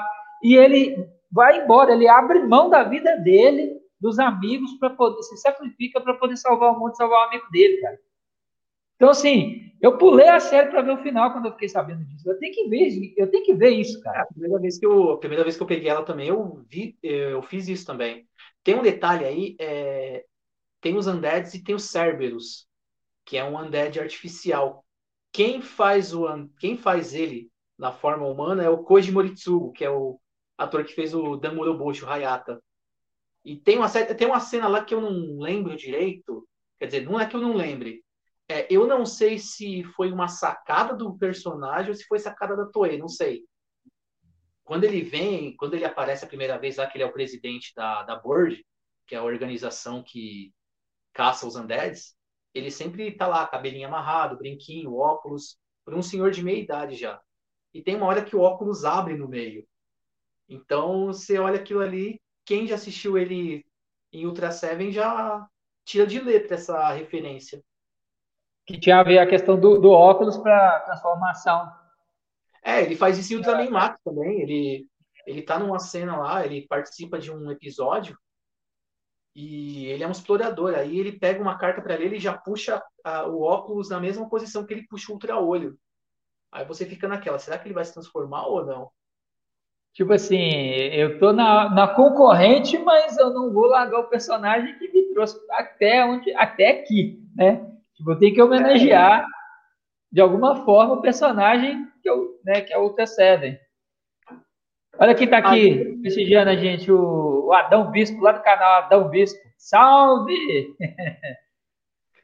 E aí, Adão? Adão, gente boa demais, velho. Mas, cara, é... eu tenho que me aprofundar mais. Mil uma... É, mil uma... É... uma... mil de Cara, acho os bicos dele, velho. É muito do caramba o canal dele, cara. É muito foda. Mas, cara, eu, eu tenho que me aprofundar mais em, em, Ultraman. Igual eu falei, eu, eu assisti esse anime, eu gostei. Eu, eu, eu saquei ali que essa coisa tá mesmo meio que sendo um treinamento. E, e, é legal, porque eu tô dando spoiler aqui, igual dois, né? É legal no anime que, tipo assim, o Ultraman original, o Ayata, ele tá na série, no anime. No ah, anime ele aparece. E ele aparece com um traje lá. E, tipo, ele ainda é forte. Ele é forte, ele é um humano extremamente forte. Mas ele não lembra que ele. Ele não, não tem na memória dele que ele era também. E aí, anos depois, que ele chega no amigo dele, que até escondia dele, e fala: Eu não lembro de certas coisas e tá vindo a memória. Eu era o Ultraman. Tipo, ele descobre que ele era o Ultraman. Tem entendeu? isso também. Pois é, é uma, é uma coisa muito foda. E aí ele luta na frente do filho dele e fala: você tem que lutar também. Então você entende que aquele traje que ele está utilizando, aquela tecnologia, pelo que eu entendi, aquilo é o treinamento, porque ele vai se tornar o Ultraman original, igual o pai dele era. É, o que eu estou entendendo é isso. Vai chegar uma hora, se vier uma segunda temporada, ele vai ficar gigante, igual o pai dele ficava. Subulé tem sempre dessas assim, é, sempre tem um filho de um Ultra. A gente está vendo aí no anime o filho do primeiro Ultraman, né? Que não é Hayata. Uhum. Aí a gente tem o Zero, né? Que se tornou queridinho aí também. E por que não falar? E por que falar que é queridinho? Pô, é muito carismático. E a gente vê, assim, dos 10 anos do Zero, que é o filho do Ultra Seven, pô, o quanto que ele amadureceu. Ele já tem até um discípulo, que é o Zeto. Uhum. Ele continua com aquele sarcasmo, aquele humor ácido que ele tem, só que ele já é um pouco mais maduro, né? Já é mais focado. Eu lembro de uma cena no, no mangá que o filho dele também está descobrindo os poderes. Acho que com três meses ele toma um tombo de uma altura bem grande e o pessoal desconfia, fala, meu, mas ele tomou essa queda. Tipo, ele deveria ter quebrado o osso, não aconteceu nada. Aí tem isso no anime. Faculdade, e tem uma mina lá que está sendo importunada e tal, ele quer conquistar a mina. Aí ele desafia o cara, e ele fala, me dá um soco, me dá um chute. O cara vai lá, chuta ele e automaticamente o cara quebra a perna. Tem essa parte dele, essa lembrança dele criança caindo, que quando eles descobriram, tem isso no, no anime também. O anime, assim, eu não, eu não vi o, não li o mangá, não cheguei a ver, mas pelo que eu vi, assim, as pessoas falando, é, seguiu bem fiel ao, ao que estava no mangá, né? É lógico que no, é, quando você está lendo Igual The Walking Dead, por exemplo. Eu não sei nem se já acabou a série de quadrinhos, né? Mas, tipo, é, The Walking Dead, tipo, não tinha como você, mesmo numa série, você não consegue retratar tudo que acontece em The, The Walking Dead na série, e tem coisas lá que são tão pesadas que não tem como você colocar numa série. Né? Cara, Aquela Dead parte é do governador mesmo. Se o governador fosse o governador da série, da série fosse o governador dos quadrinhos, você tá maluco. Nossa. Tipo, é, é um negócio mais 21, né? Nem mais 18. Entendeu? O cara era sádico. Não, aí você vê assim, é... só fugindo um pouquinho. Pô, você vê o governador da série.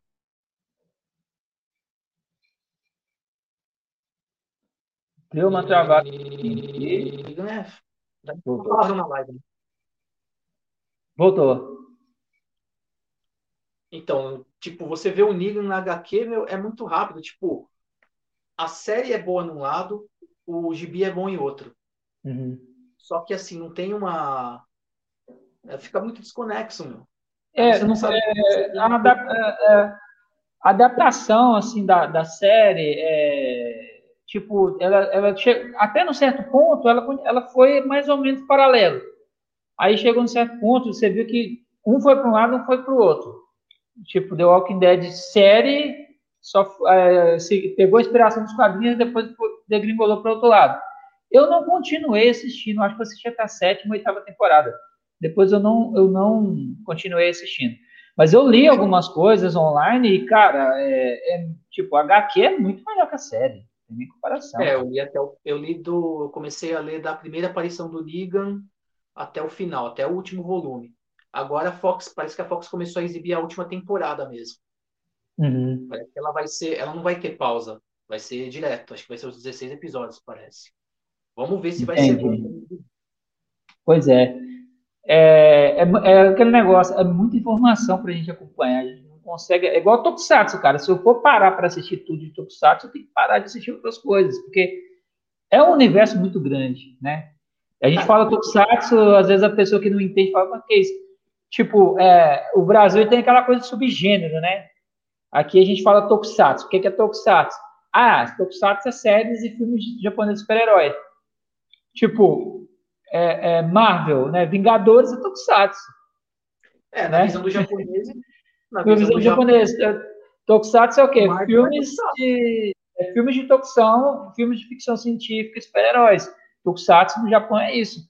Mas aqui é, é, tipo, a gente tem sempre esse subgênero, né? Aí vem o Tokusatsu, aí vem o to- Tokusatsu Metal Hero, Kamen Rider, Ultraman e tal. Aí vem a questão das franquias. Mas para eles lá não tem tanto assim essa, essa separação, né? É igual você pega o, quer ver, é, Shigeki no Kyojin lá, o Ataque dos Titãs. Ele Uhum. tem dois live actions, dois filmes com atores, né? Sim. E, e, assim, aquilo pra mim é Tokusatsu, aquilo pra mim é filme de Daikaiju, é Kaiju Eiga que fala, né? Porque, Sim. pô, aquele Titãs ali, não tem como você falar, você falar que é qualquer coisa, assim, é, apesar de que é, eu não sei se o filme é baseado diretamente do mangá ou do anime, mas com atores pra mim, com aqueles efeitos, meu, eu vou Uhum. falar é Tokusatsu. Rampage, do Dwayne Johnson, pra mim é Tokusatsu. Tem os monstros Sim. lá. Sim, com certeza. É, eu também, assim, eu, eu não, nunca assisti a série O Ataque de Titãs, assim, o anime, né? Eu vi esses dois filmes. Eu, vou falar, eu conheço, né? Eu sei que existe aquilo ali, é, a história, como que é, a base da história, mas não parei para assistir. Era até uma boa se a Amazon ou a Netflix colocasse pra gente, pra gente ver, até para acompanhar. A Loading tá pass... tava passando a terceira temporada. Depois disso já é a temporada final, que acho que tá sendo dublada ainda. Se eu não me engano, tá Ah, mas du- dublada, né? Tá Isso. dublada. É, é bacana ser dublado, porque aí você presta atenção, tipo, no, É. digamos, que você está assistindo, né? Tem explosão, tem efeito especial, é tudo Tokusatsu. E numa época que, assim, a gente tá vivendo uma época que, assim, é, o Tokusatsu ele não precisa ser feito só no Japão. Tem gente que acha que não, Tokusatsu pra mim é só aquilo que foi feito no Japão. Mas, pô, a gente tem Indonésia, a gente tem China, tem Malásia, tem aqui o Brasil agora com um monte Uhum. de herói. O pessoal aqui do Brasil tá criando, tá botando a criatividade. Você vê aí os Guardiões do Poder, meu.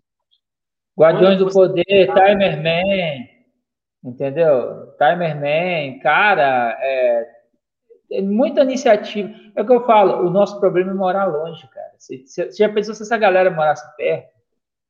Eu também, igual, eu, eu fiz um personagem, o, o Sector. Cheguei a fazer um videozinho de teste e tudo. Nem tenho traje mais, mas isso aí a gente faz. Mas, tipo, cara, é um negócio, assim, forte, sério que a galera tenta fazer aqui com pouco recurso. Se, tipo, eu que consigo fazer né, os trajes, a gente pode criar os trajes. Cara, o Gutenberg ali mesmo, que eu quero trazer ele aqui para conversar, ele já falou comigo, Wagner, se você quiser fazer alguma coisa, bora para São Paulo que a gente faz. Já pensou, cara, a gente, é, no, no WPF, cara, eu fiquei 15 minutos ensaiando uma coreografia com o Gutenberg, com a armadura do Metalder, que é a armadura de pose, minha armadura, não é a armadura para lutar. Ela é a versão que eu faço de fibra de pose. Eu e ele conseguimos fazer um vídeo de alguns segundos lutando, e eu, eu não luto arte marcial, eu não sou dublê. Ele conseguiu, com, com toda a experiência que ele tem, ali com 15 minutos, a gente fazer uma cena de luta entre Metalder e Cruiser. Entendeu? Então, assim, é uma galera que tinha que estar todo mundo junto, cara. Conseguir, a gente consegue com é, pouco recurso, a dedicação de cada um, a experiência que cada um tem, o equipamento de cada um, e você doando a sua experiência, seu tempo, seu equipamento, você conseguir fazer, tipo, um piloto de uma hora, por exemplo, bem feito, cara. Dá para fazer. Agora eu, vou ser, agora eu ser crucificado aqui. Ou o filme do Jaspion mesmo, né? Exatamente. Exatamente, cara. A gente já falou em outros vídeos, outras lives. Pô, tem vocês que fazem as armaduras. Aí tem Ricardo Cruz que canta.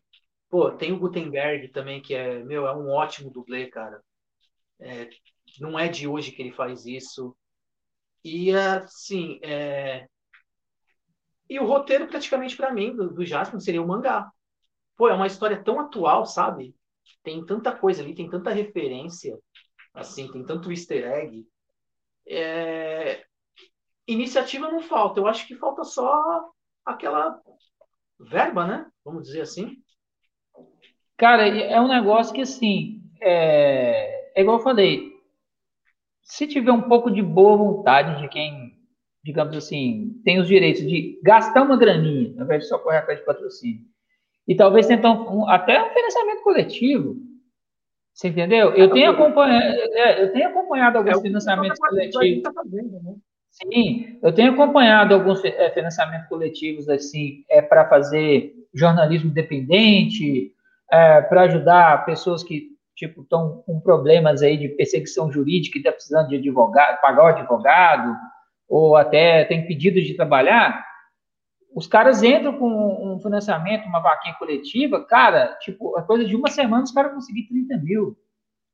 Entendeu? Se você entra em páginas fortes de Tokusatsu, tem página que, tipo, muita gente, se cada um doasse um real ali, dois, cinco reais, o que quer que seja, você conseguiria financiar um, que seja um piloto bem feito de uma série nacional de Tokusatsu.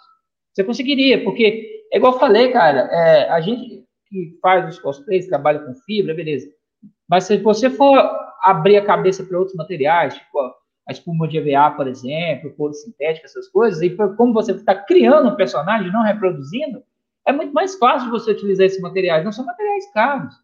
Basta você fazer um design bacana, que, que a pessoa vai ver e vai falar, é igual quando eu vi a, a, a, capa da revista O Homem de Ferro com aquela parede quebrada no primeiro filme do Homem de Ferro, do, lá que foi feito, nem, ainda nem era Disney, foi a Marvel que fez independente ali o filme. Aquela cena do Homem de Ferro com aquela parede quebrada, com o pé em cima de um pedaço da parede, eu olhei e falei, caralho, velho, que armadura é essa? Entendeu? Eu olhei aquilo e falei, porra, eu tenho que ir no cinema ver isso. Então, se você. A primeira coisa. Então, você tem que fazer o quê? Um, visual que a pessoa vai olhar para ficar impactada. Caramba, que personagem foda, que, que armadura bonita, que monstro bem feito. Com inteligência, você faz. Depois é o quê? É uma atuação legal, né? Tanto de cenas de luta quanto a atuação dos personagens, e um roteiro bacana que prende a pessoa. Entendeu? Isso a gente tem aqui. Igual eu falo, não é tão difícil de fazer. O problema é que as pessoas que, que, que querem se engajar nisso estão todas longe. É igual o Gutenberg, por exemplo. Ele é extremamente competente nesse tipo de trabalho e ele gosta de Tokusatsu. Esse é o diferencial. Tem outros caras no Brasil que, que são dublês, entendeu? Mas os caras não querem saber de Tokusatsu, não querem saber de série japonesa. Ele não, ele gosta de Tokusatsu. Ele quer interpretar um personagem de Tokusatsu. Então, você quer uma, uma coisa para dar mais certo do que isso? Você sabe que vai sair uma coisa bem feita ali. Que as cenas de ação vão ser bem feitas. Ele, ele treina as pessoas que nunca fizeram nada de arte marcial na vida. Ele consegue fazer essa pessoa. Poxa, ele fez o Whindersson Nunes no Taco Gifu, cara. Você entendeu? Não, Shaolin Sertão, não, esquece. Shaolin Sertão é outro, é outro ator, não é ele. Eu acho. Eu, nem, eu não lembro o nome, você entendeu? Mas assim, é, você vê que a gente tem condições para isso. Tem condições. É, Basta. Assim, uhum. é, foi a partir de uma iniciativa que, pô, a gente teve o primeiro, Insector Sun, né? Insector Sun. O, é, Kron, Kron, Sentinela do Espaço. O visual do Insector Sun, eu vi depois de uns tempos assim parecido, é, no filme do Kamen Rider The Cage. É, acho que a forma final do Kuga feita para o filme. É Ultimate. É, é, uma forma, essa, essa, forma, essa forma, Sim, essa forma foi criada pro, pro Decade, pro universo Decade. Essa forma você, tá olha, você olha essa forma, meu, eu pelo menos eu olho, eu vejo Insector Sun ali. Então, não sei, de repente os caras viram que tem outras, outros países que também estão investindo, né? Ah, igual você é. falou da, da Coreia, Malásia. Cara, olha o tanto de coisa que a Coreia e a China tá fazendo de Tokusatsu. É muita coisa, cara. Muita é, coisa mesmo. Mesma coisa do Timer Man, pô. Acho que, se eu não me engano, ele começou desenhando os quadrinhos e depois tirou, é, pegou, tirou a armadura da prancheta de desenho pro real. Uhum. E, cara, você olha, você olha o visual dele, pô, é tipo um filme de Vingadores, né? Assim, é um cara que deveria estar, tá, é uma roupa que deveria estar tá no é, nível Vingadores. Sim, sim. Bom, não sei se ele. Bom, não sei se ele tá vendo aqui, se ele vai se ofender com isso, mas, pô, eu pelo menos gostei. Eu pelo menos gostei, assim, do visual. É um cara que, assim, a iniciativa é boa e deveria estar tá entre, entre os tops, vamos dizer assim.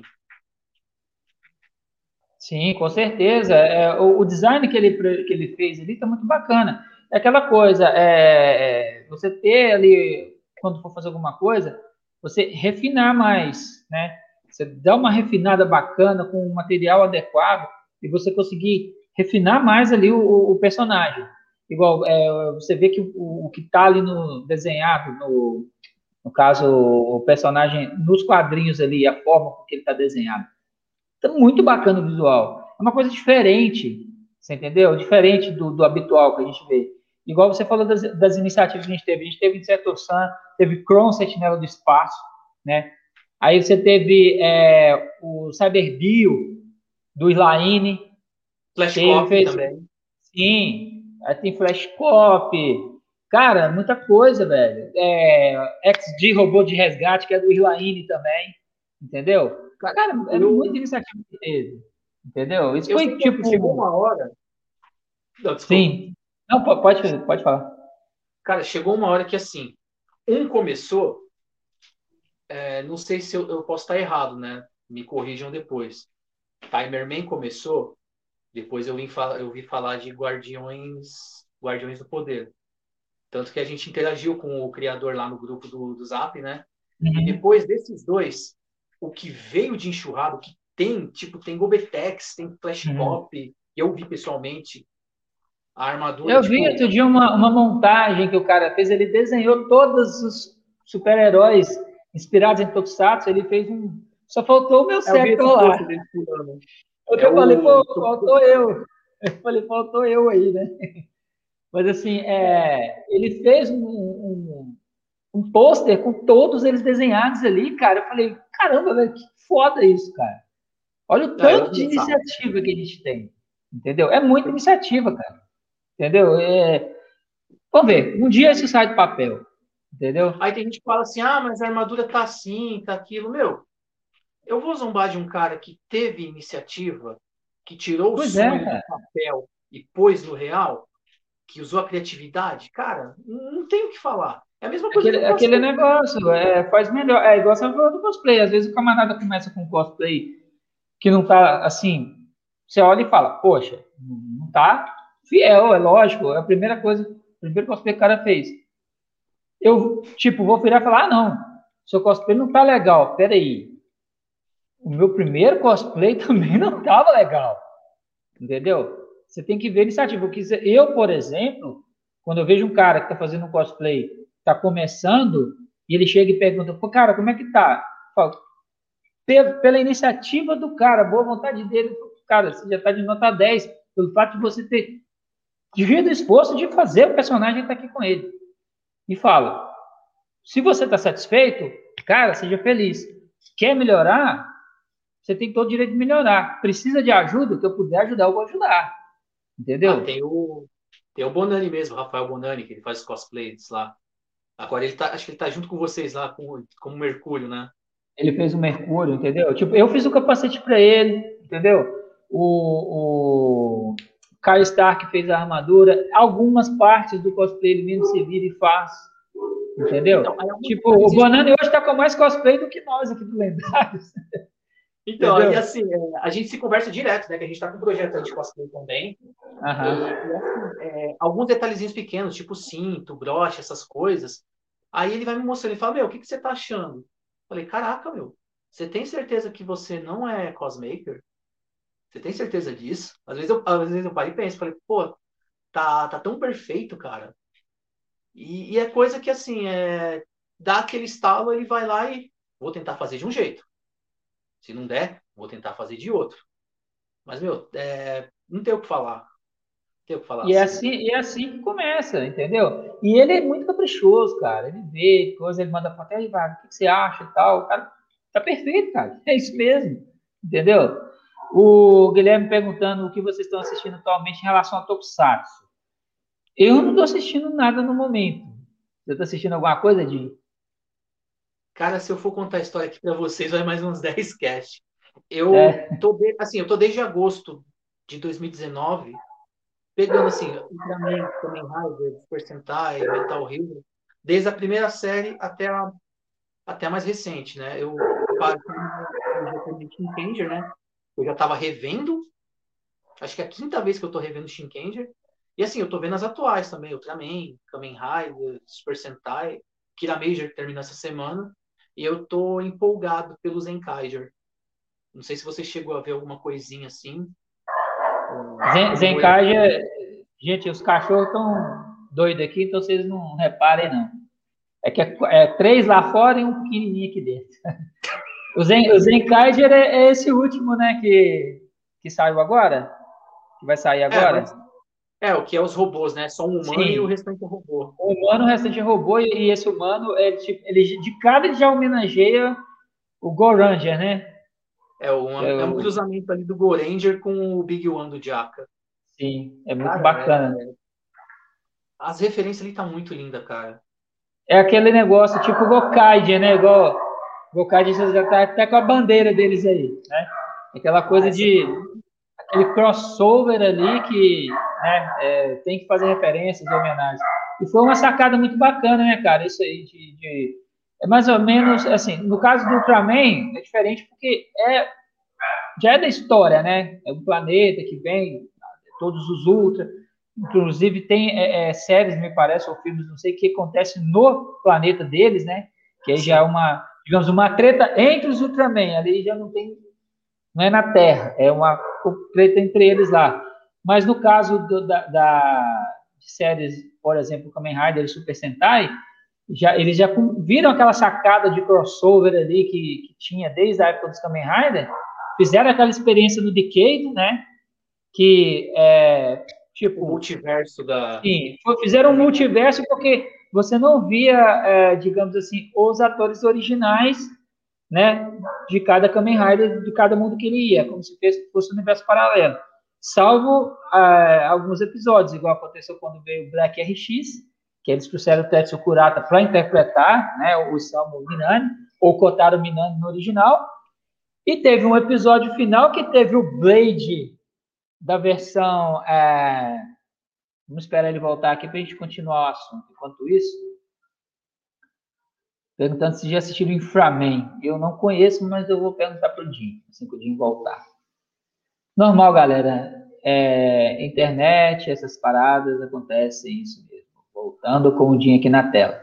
Então, mas igual eu estava falando, é, no caso, teve esses dois, dois episódios, né? Que foi é, episódio, acho que 26 e 27, que foi no universo Kamen Rider e Kamen Rider Black RX.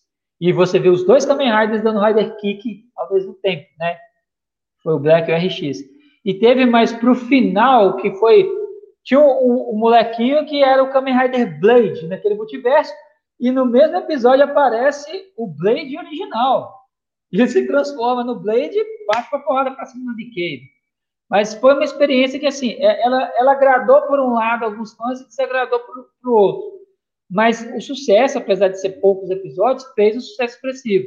Aí a Toei fez o Gokaidia, né, que eles tinham esse crossover, a capacidade de se transformar nos outros percentais, igual o Decade tinha capacidade de se transformar e usar os poderes dos Kamen Riders, os Gokaidia também tinham, com uma diferença.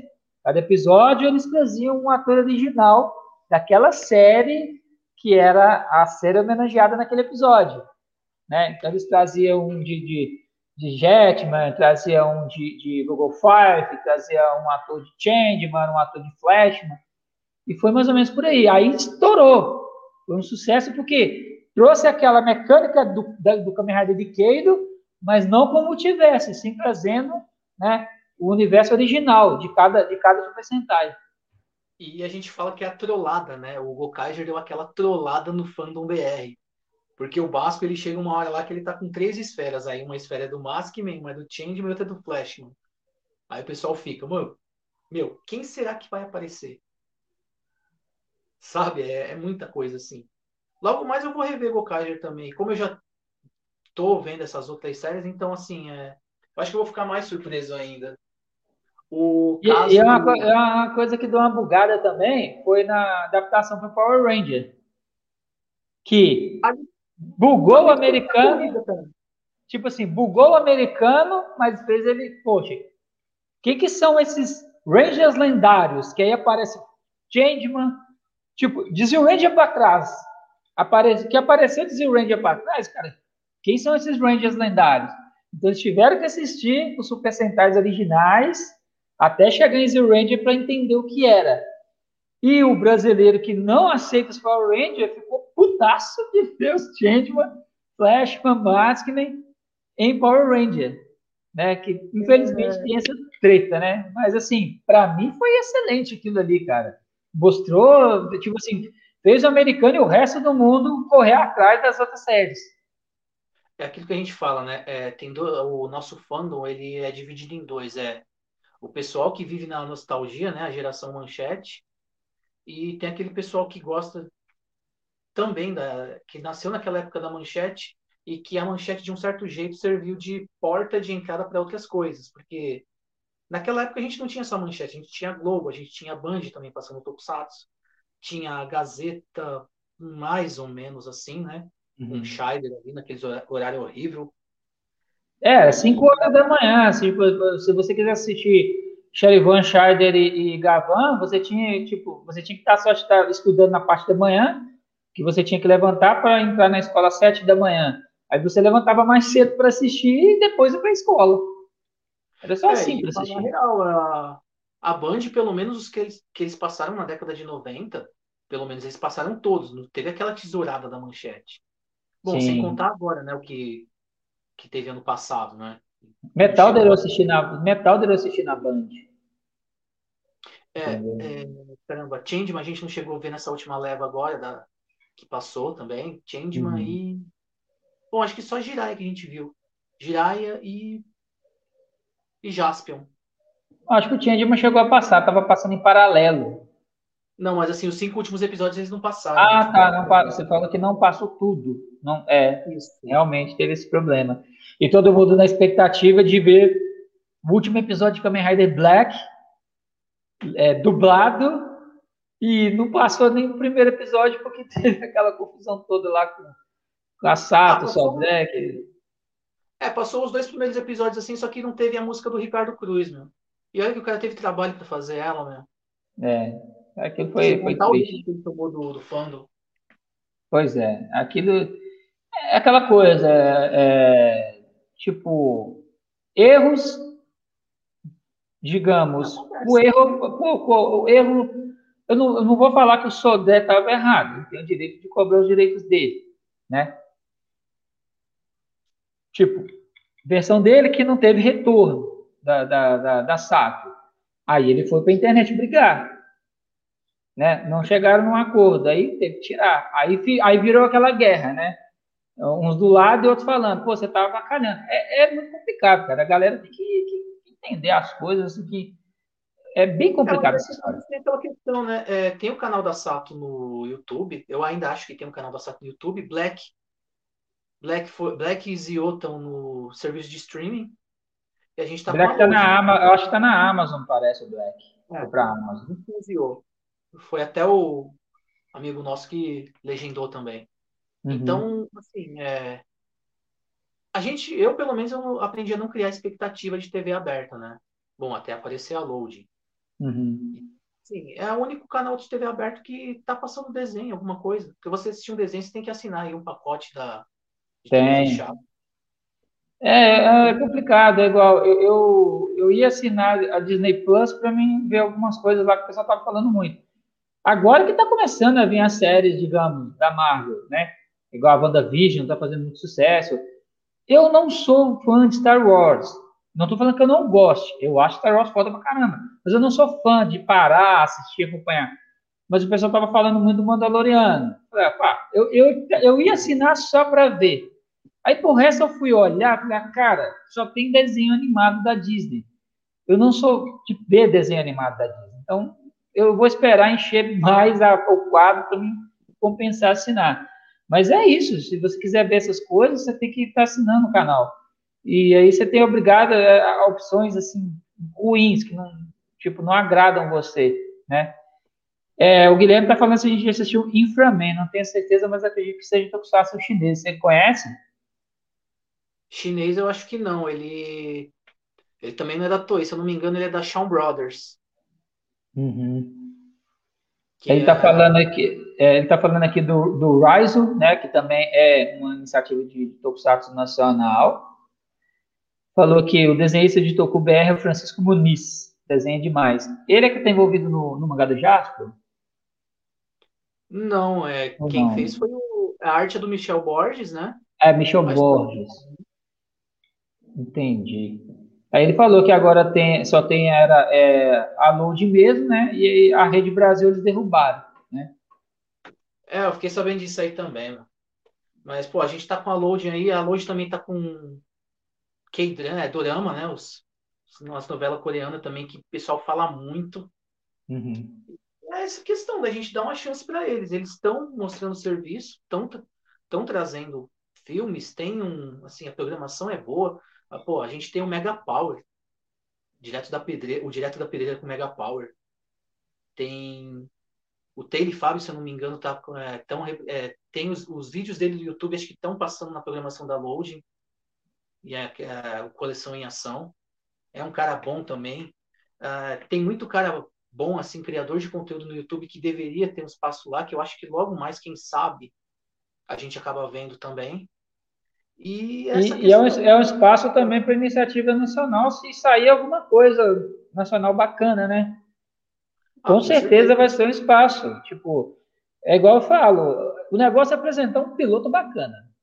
Apresentou um piloto bacana, aí, é, tipo, os caras, ó, isso aqui vai dar como se diz, resultado. Cara, é lançar no YouTube, velho, e sem medo de ser feliz, entendeu? É fazer o piloto lançar no YouTube e monetizar aquele vídeo ali.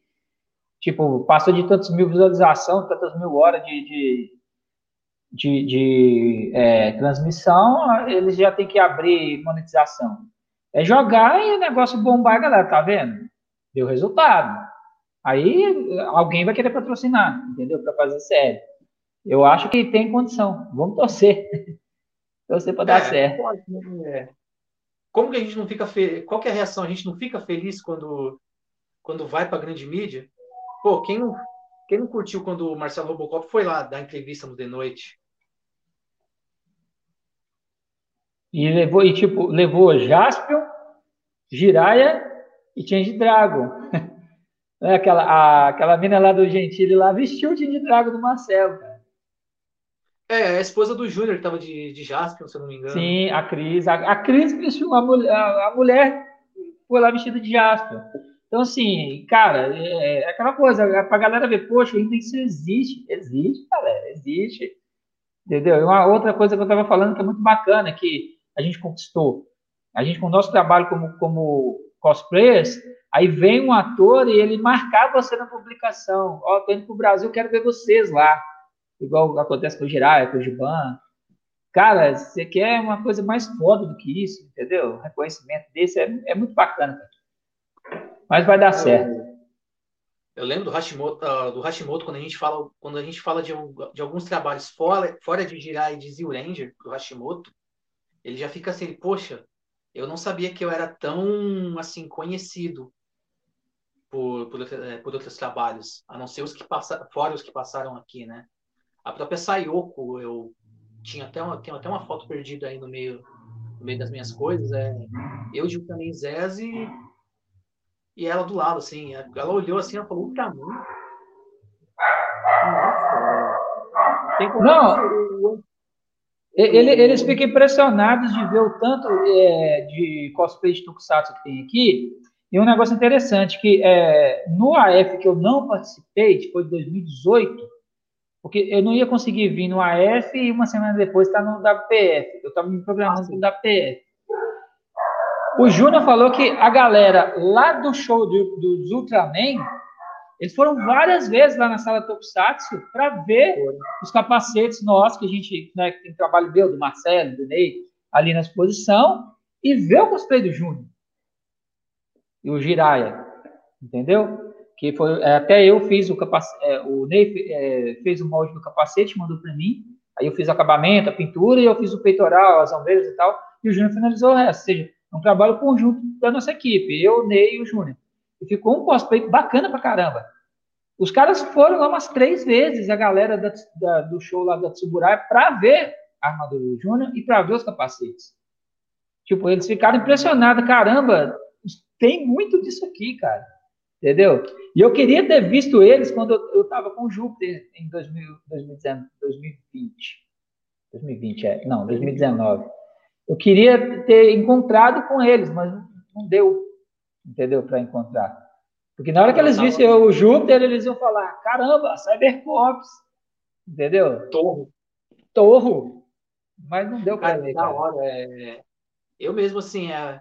Aquela vez que você veio de Júpiter foi a primeira vez que eu tava de cosplay, né? Eu até falei isso no começo da live. Cara, é tão uhum. legal assim quando você vê uma criança, a criança vem, chega para você assim. É... Nossa, tô vendo comentário. E a criança chama, chama de Power Ranger. Só que assim, você vai chegar numa criança e falar, olha, eu não sou Power Ranger. Eu sou um Super Sentai normal. Sabe, é a mesma coisa de ser.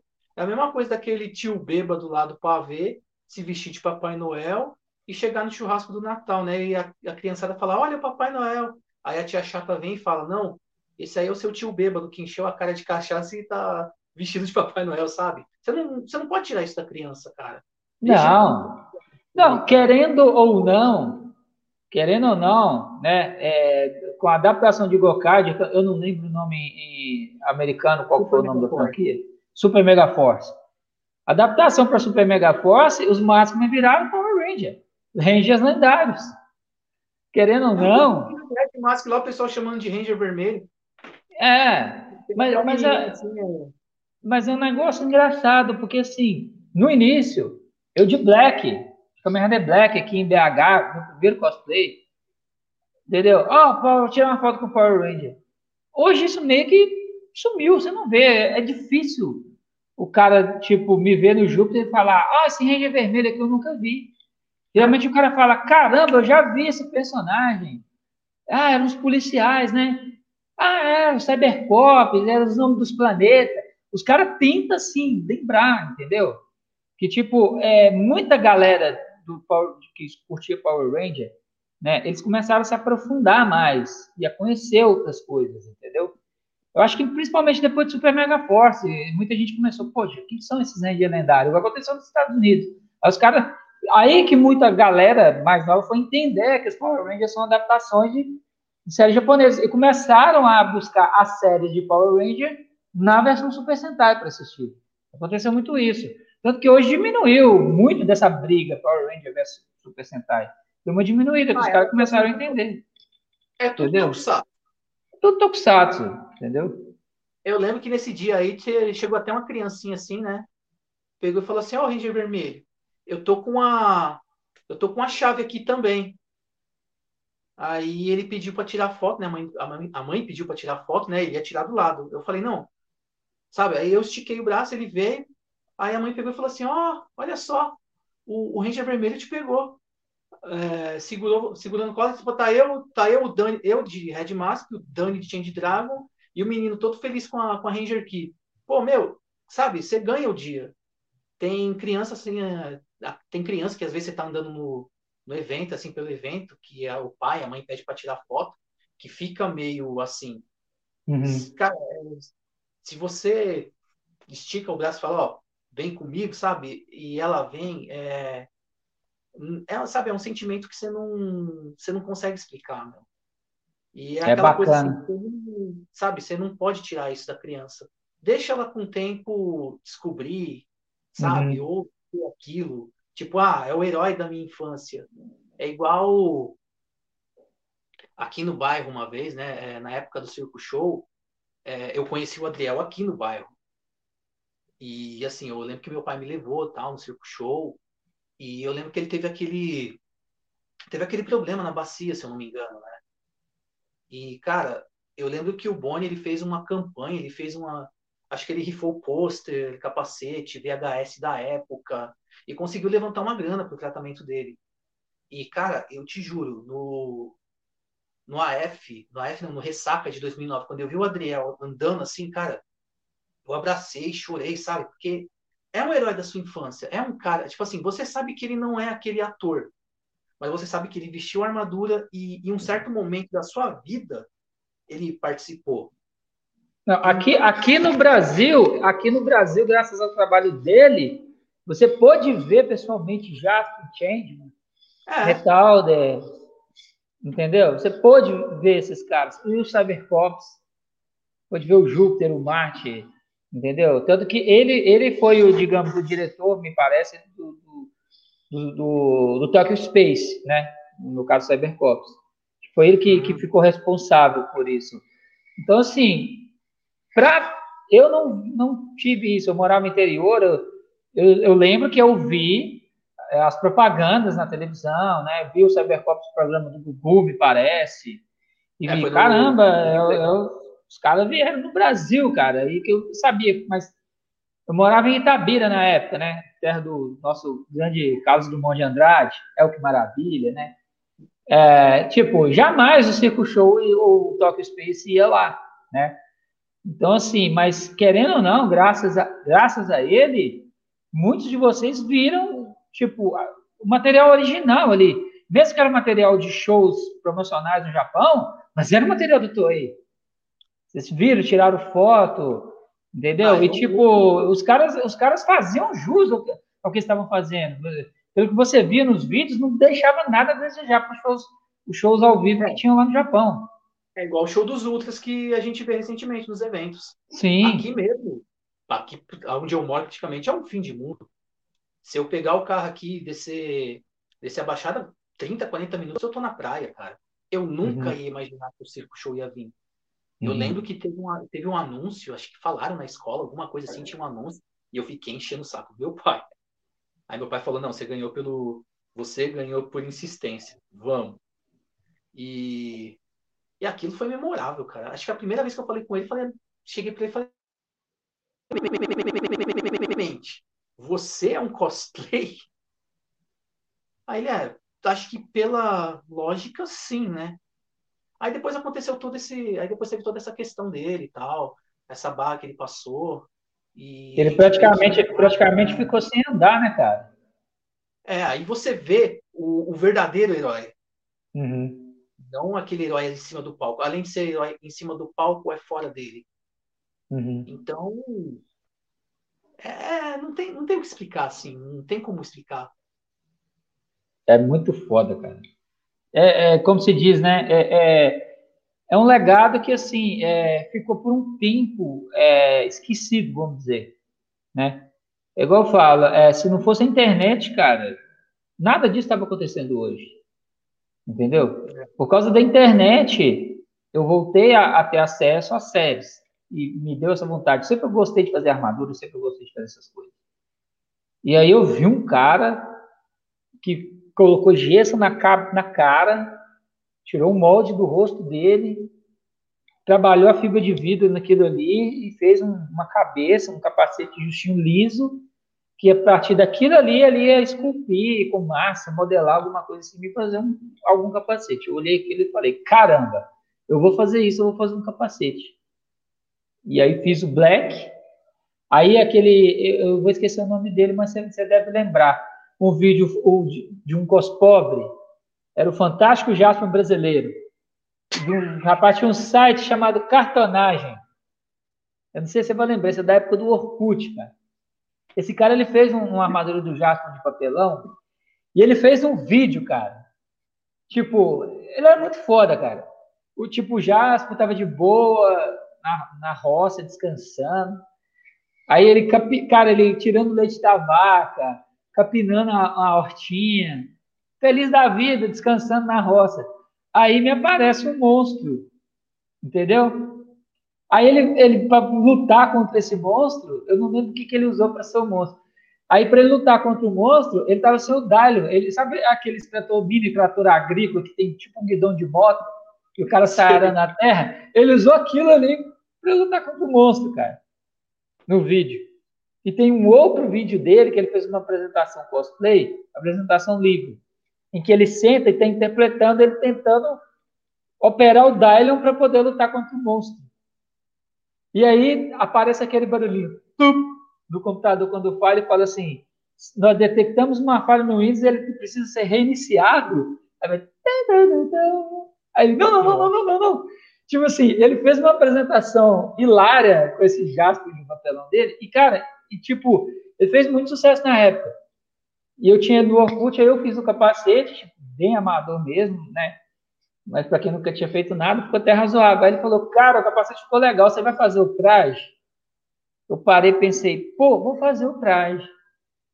Aí eu procuro, aí tinha um, um, cara que mexia com estofado, reforma de sofá, perto da, da onde eu morava. Eu fui lá conversei com ele, falei, cara, eu tô querendo fazer essa réplica dessa roupa aqui, quero fazer de couro, de espuma. Você me ajuda? Porque eu não tinha como, nem sabia como eu ia costurar as coisas, como que ia colar, nem nada. Eu falei, não, eu te ajudo sim. E eu fui montando as peças, levando, e ele me ajudava a colar, me ajudava a costurar. Eu fiz o meu cosplay do, do Black. Tipo, para quem nunca tinha feito, ficou um trabalho bem acabado, mas não ficou fiel. Mas era você da... que Black no, no AF de 2015? 2015, é. Era eu de Black, o Marcelo de Shadow Moon e o Ney de RX. Hum. Era nós três. Primeiro a época que a gente foi. vocês, então. Sim, foi lá. Ali começou a porra toda. Ali começou tudo, assim, pá, entendeu? E, cara, é, eu fiz, eu fiz esse cosplay e fui no primeiro Anime Festival de BH. Cara, eu, tipo, eu com a minha esposa grávida, né, já quase ganhando menino, ela foi, me ajudou vestir tudo. E eu, tipo, caramba, velho, cavalão de mais de 30 anos de idade, vestindo esse cosplay de sofá, literalmente um sofá, que tudo que tinha ali era de sofá, entendeu? No meio desse tanto de moleque, e eu vou sair aqui vestido de sofá, velho, com um capacete de besouro na cabeça. O que, que eu tô fazendo na minha vida, velho? E eu falei, eu vou pagar mal mico. Quando eu saí desse vestiário, eu não conseguia andar de tanta gente querendo bater foto porque não via esse tipo de cosplay. Entendeu? Eu vi fotógrafo falar comigo, cara, você salvou a minha sessão de fotos. Por quê? Era sempre os mesmos cosplays que estavam lá. Era, era Cavaleiro Zodíaco, era Naruto, era esses animes lá do B que ninguém conhece, que a pessoa assiste e se identifica com o personagem de fato. Não desmerecendo o cosplay da pessoa, mas assim, estava repetitivo. Estava repetitivo nos eventos, entendeu? E os caras falaram, cara, se salvou a minha sessão de fotos. Então, assim, eu não conseguia andar de tanta foto que o pessoal pedia para tirar comigo. E, tipo assim, eu vi que valeu a pena todo o esforço que eu tive de, de fazer aquele personagem. E aí acabou, cara. Eu falei, não, eu quero fazer outro, eu quero melhorar o meu, entendeu? Eu, tipo, eu fiz umas quatro versões do meu Kamen Rider para chegar onde eu tô hoje. Na, versão que eu tô hoje, entendeu? Precisando de reformar ele todo, mas tá ali, entendeu? Aí fiz o, o Red Mask, né? Fiz o Dokusai, fiz o Metalder, fiz o Júpiter. Infelizmente fiquei sem ele, mas eu vou fazer outro. E tipo, doido que acabe essa pandemia para fazer alguma coisa nova. Já estou precisando fazer alguma coisa nova. Eu tenho que superar uma. Superar não. Eu tenho que fazer uma sala igual a do Marcelo Robocop, velho. Eu tenho que ter de armadura em pé ali, cara. Entendeu? Tá vendo, né, Marcelo? Tem que ter aquele de armadura ali, cara. Aqui a gente, aqui no, na equipe mesmo, a gente tem o Vone, né? E o Vone, nossa, ele pesquisa muito sobre é, outros materiais, assim, materiais alternativos, tipo EVA, uh, Plastidip, eu não vou lembrar os outros, não. Mas eu chamo ele de mago do EVA, cara, porque toda hora ele tá fazendo algum experimento, assim. E eh, não sei se. Não sei se você estava no grupo na época, né? ele mostrou as fotos do casamento dele e ele, ele mesmo ele fez a armadura dele de VA para casar. Cara, então aquilo. Aquilo é impressionante, cara. É, é muito foda, né?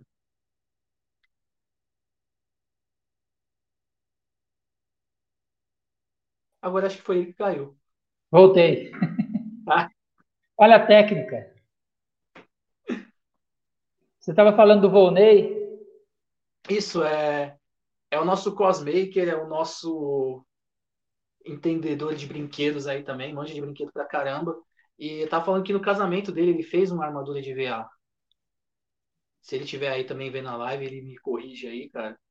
E assim, ele casou usando uma armadura. Ele assim, mandou ele... as fotos lá no grupo, eu vi, cara, muito foda. E ele manja muito de EVA. Ele tá sempre pesquisando alguma coisa assim, EVA, uhum. plastic eu não vou lembrar os outros materiais. É que sempre esses, esses dois eles sempre ficam na minha cabeça, meu EVA e Plastic Deep. Uhum. É, é, o material mágico dos, dos, cosplayers, vamos dizer assim, né? Que, que faz seus próprios trajes ali. Mas é bacana, cara, bacana demais. Agora, é, a gente acaba que vai rendendo um assunto, vai vindo outros assuntos, até sair um pouco assim da pauta. Mas domingo, né, se tudo der certinho, a gente faz a live, a gente chama o, o Gago, né, para participar com a gente, para conversar mais sobre isso, que é um universo gigantesco, cara. Falar mais de Ultraman, falar mais de cosplays, falar mais de, de Tokusatsu em geral e tal. Agora, é, a gente tem também é, iniciativas, assim, vamos dizer, recentemente, a Marvel colocou dentro do seu universo o Ultraman, né? Parece que vai lançar, é, coloca, vai lançar uns quadrinhos aí do Ultraman, mas pelo universo Marvel. É legal que a primeira capa que eles lançaram é toda retrozona, né, cara? É tipo década de 60 ali, a ambientação que tá na capa.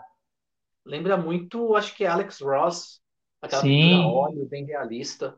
Sim. A gente também vai ter o Shin Ultraman, né? Fugindo do padrão também do, do tradicional.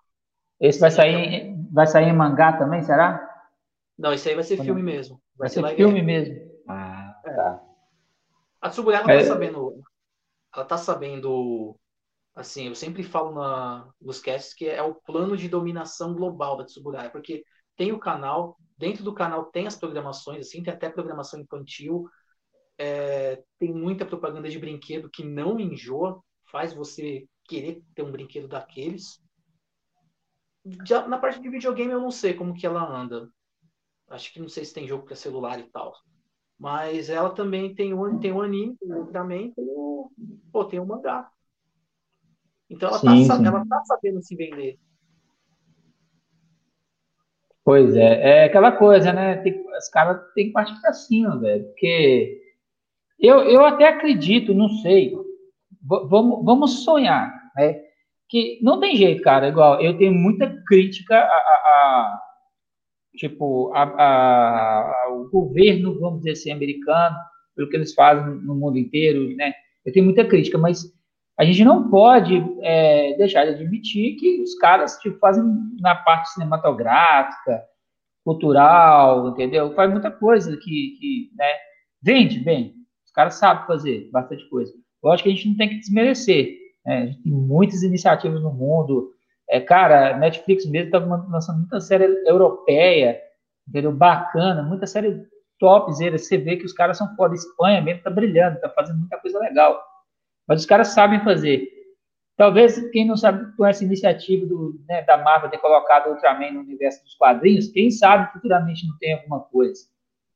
Ah, né? Com certeza. Quem sabe que não tem alguma coisa. A sétima arte em si, assim, no geral, né? A gente uhum. teve aí o Bacurau também, Uhum. Bom, fugindo do assunto. Até hoje eu não assisti, cara. Eu tenho que assistir esse filme. Até hoje eu não, não, não consegui parar para assistir. Tá perdendo. A gente eu teve aí também Cidades Invisíveis, acho que é Cidade Invisível, Cidades é. Invisíveis. Também não assisti, é, o pessoal está falando que foi muito bom. É, 3%, entendeu? É uma, é, tem, eu não vi a última temporada, mas eu vi duas. É uma série nacional de ficção científica também. Não é de robô, armadura nem nada disso, mas é um mundo pós-apocalíptico, muito bacana também, tem, é, fala muito sobre desigualdade social, imperialismo, essas coisas. É, teve uma série também que eu assisti, deixa eu ver se eu lembro o nome, cara. É, Onisciente. É um pouco paradinha, mas também é uma série é, é, futurista, né, de ficção científica, muito, eu achei muito legal também. Série nacional entendeu? Então, assim, tem muitas iniciativas, mas eu fico pensando se quem sabe futuramente, igual é, Ultraman só não apareceu no filme, aquele filme Jogador Número 1, porque tava aquela briga na justiça da Tsuburaya com uma outra empresa que é, tinha os direitos, tinha vencido, aí entrou na justiça porque não, nós ainda temos os direitos, aí não puderam colocar, mas no lugar do gigante de ferro naquela luta final ia ser o Ultraman que ia aparecer. Ou seja, é quem sabe. Pois é, quem sabe a gente não vai ver Ultraman em algum filme americano aí futuramente pela Disney, né? Pela Marvel, a gente não sabe. O Godzilla tá aí, né? É. Só na expectativa. Pois é, Godzilla tá aí, não, não tá como, como digamos assim, a galera é, eu penso assim, tem uma galera que é, é muito assim, é muito chata às vezes. É igual o Robocop 2014. Ah, para mim, cara, aquele Robocop foi excelente para mim e foi um brasileiro que, que dirigiu o filme. Entendeu? Eu, eu vi uma entrevista do, do, do Padilha falando que lá nos Estados Unidos os caras eles não ensaiam. Tipo assim, você manda o roteiro, porque lá é assim, um ator tá filmando lá na Nova Zelândia, o outro tá filmando lá na África, o outro tá filmando lá no Japão, e é tipo assim, eles terminam a filmagem, já engajam em outro, aí eles se encontram só na hora de atuar mesmo. E ele, ele exigiu que tivesse é, como que se fosse alguns ensaios de, de, de diálogo e que participassem os atores. E falou, não, essa é uma exigência que eu tenho. E o que, que aconteceu? O Gary Oldman deu sugestões de cena. O ator lá que fez o Robocop, que eu não lembro o nome dele, ele até fez o, o, o Takeshi Kovacs na série é, Altered Carbon, que é o mesmo ator. Ele também, tipo, ele pôde dar. E os caras, tipo, os caras adoraram a experiência. Você fala, caramba, a gente tem que fazer isso mais vezes. Tinha que ser adotado, ou seja, os caras piraram com uma técnica de um diretor brasileiro para fazer o filme. O visual do cara, aquela sacada, tipo, o Robocop pode mudar de corpo, cara. Você pode ter ele no traje cinza, como você pode ter ele no traje preto, porque é, é o corpo dele é mecânico. Você, você pode adaptar ele a várias realidades de, de, de, de combate, dependendo do que você precisa. Ah, não teve é, nada a ver com o Robocop original. Teve aquela sacada dele da mão, dele ter a mão, o toque humano, se você prestar atenção no filme original, eles falaram, a gente salvou o braço direito.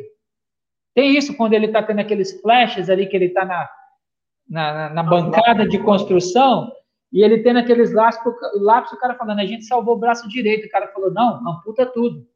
Não quero nenhum membro. Tipo, corta fora o braço e perna que sobrou. Tipo, ele teve aquela sacada, tipo, não, nesse filme eu, eu vou manter, vai ser amputado, mas eu vou manter o toque humano, porque ele interage com a família dele. Que no filme original não teve, mas ele, e se ele tivesse interagido com a família? Qual seria o drama dele de interagir com a família, de ele não ser mais um homem humano, humano, ele se tornou um ciborgue. Então, assim, teve várias sacadas ali do filme original que ele manteve, mas modificou de alguma forma. E trouxe para a nossa realidade um Robocop muito mais digamos, possível, vamos dizer assim. Então, é, os caras metem o pau. Né? Tipo assim, metem o pau no filme. Para mim, tipo, eu quero ver. Falaram que ia sair um novo Robocop com visual original, década de, né, de 80, porém modernizado. Eu quero ver isso, é lógico. Mas a gente não pode jogar esse Robocop fora, principalmente por ter sido feito por um brasileiro. Então a mesma coisa acontece igual Godzilla. Muita gente metendo pau nesse, nesse Godzilla novo que está passando. Cara, tipo, é muita coisa para você retratar em um filme de uma hora e pouco. Ah, mas faltou isso, faltou aquilo outro. Calma lá, não dá. Entendeu? Para mim, é, ficou bom. O, esse primeiro Godzilla, né, dessa trilogia que está saindo aí, cara, foi, foi, né? é, foi uma sacada daquele filme excelente, cara. Manteve a originalidade, a ambientação, de a coisa ter começado lá no Japão, entendeu? De ter atores japoneses ali, a cultura japonesa presente, entendeu? Para mim foi excelente o filme. E ele não ter vindo como um Godzilla destruidor da humanidade. Ele veio como, digamos, ele é o controlador de pragas, né? Quando a coisa sai do controle, ele vem e controla. Ah, não, mas eu queria ver o Godzilla matando todo mundo, destruindo tudo. Calma, cara. Não é assim. Entendeu? Eu, eu sempre falo que ele é o mal necessário, né? Sim, é, sim. A, a, humanidade, usando a tecnologia, criou a energia atômica, não sei. Criou a bomba atômica. Criou ele, né? Despertou um dinossauro, fez, fez uma mutação com ele e praticamente ele se tornou indestrutível. Só que assim, é, tem os rivais, Ghidorah, Mothra, Space Godzilla, entre outros assim, que tipo, se não tiver Godzilla, tem eles. Só que o que, que a gente vai usar para se defender? O Godzilla. Tirando, uns, tirando um filme dos filmes que tem o Mecha Godzilla mesmo, que eles tentam criar a partir de tecnologia do futuro, se eu não me engano. É, o primeiro, o primeiro Mecha Godzilla é criada a partir do Cyber Ghidorah, é uma coisa assim. Então, assim, é, você não pode destruir o Godzilla sabendo que ele, ao mesmo tempo, ele tem que defender a Terra de outras, outros tipos de ameaça. Então, isso não, é, é, é, uma coisa assim. É, eu estou imaginando esse Godzilla vs Kong vai ser algo do tipo: ah, Agora nós precisamos destruir o Godzilla porque ele pode se revoltar contra a gente. Ele vai e traz o coitado do, do Kong e ele, opa, esse macaco não é para estar tá aí não. Ele vai vir brigar com o Kong. Então assim, e eles vão tentar destruir com certeza os dois. E os dois vão é, se revoltar. For, se for igual o filme de 62, né? Não sei, de repente é. a gente está vendo vai ter um reboot aí. Eu acredito que vai ser isso. Então, assim, é, mas é aquela coisa, é igual eu falei, é ele que põe ordem na casa. Você vê que no, nesse primeiro filme, depois que ele matou os, os, dois, o casal de monstros, e ele caiu exaurido lá, e tudo destruído, e todo mundo saiu, tipo, você vê que ele se levantou sem machucar ninguém. Ele teve o é, cuidado de se levantar, tipo assim, ele teve o cuidado de se levantar sem, sem machucar ninguém. Eu falei, ele vai mergulhar no mar, vai dar um tsunami, vai, vai matar todo mundo afogado. Até a maneira, até como ele entrou no mar foi sutil. Porque, tipo assim, eu já resolvi o que eu tinha que resolver, agora deixa eu voltar para o meu mundo. Entendeu? Então você vê que é, não tem como colosso daquele lutar sem destruir a cidade. A gente invadiu o habitat, digamos assim, né, dos animais e tudo. Então, quando um colosso daquele vem lutar, vai destruir tudo mesmo. É, é, é, a consequência de você estar onde não deveria estar, vamos dizer assim. Mas você vê que ele não tem a intenção de destruir os seres humanos, né? Ele quer, tipo assim, né, no instinto dele, ele vai conviver. Mas o ser humano é destruidor, né, cara? O ser humano, tudo que põe a mão, é, é ah, acontece. Não, nos filmes da década de 60, 70, ele é tido como um herói, né? Então, o filme tem aquele. Assim, eu vendo, pelo menos, tem aquela atmosfera pastelão. Uhum. E mais puxado para a série da Tsuburaya mesmo. Se bem uhum. que o próprio Eiji Tsuburaya, na época dos filmes, ele que supervisionava os efeitos. E tinha também alguns atores da Tsuburaya. Você via o Susumu Kurobi, fez uma ponta em um. Teve mais uns outros atores também, uns outros dois atores que eu não lembro, de série de outra, que eles tiveram nos filmes de Godzilla. Aí, assim, para mim, de 84 para frente, quando a franquia do Godzilla faz 30 anos para frente, Aí ele volta a ter aquele visual ameaçador. Teve até uma versão americana do primeiro filme, vamos dizer assim, a versão sabanizada, né? Editada para o público norte-americano. Sim, sim. Também. É, é, como eu falo, né, cara? O universo de Tokusatsu ele é, ele é gigante, cara. Ele é muito grande. Galera, é duas horas e nove de live. o, o papo rende, entendeu? Acabou que a gente de Ultraman, passou para Super Sentai, passou para Metal Hero, passou para Godzilla, mas é isso mesmo. Galera, eu vou encerrar a live aqui, que já demorou demais, tá? Quero agradecer ao Jim por ter comparecido aí, apesar de nossos probleminhas técnicos, mas nós conseguimos aqui conectar, né? Quero agradecer a galera que participou e a gente vai fazer mais lives aqui falando sobre isso, tá? Geralmente nas sextas-feiras. Pode ser que talvez a gente tenha uma outra live no domingo. Vamos ver se for dar certo a gente pode divulgar aí nas redes sociais, beleza? Peço para vocês se inscreverem aí no canal, dar o like aí para ajudar a gente, beleza? E é isso aí, galera. Até mais. Obrigado a todo mundo aí. Obrigado ao Adão que apareceu. Obrigado ao Guilherme Cabral, o Jesus Alcoólatra e a galera toda que apareceu aí. Beleza? Tentar colocar nossa vinhetinha. Valeu aí. É, colocar nossa vinhetinha de encerramento aqui. O Jim continua com a gente mais um pouquinho aí. Beleza? Então, valeu!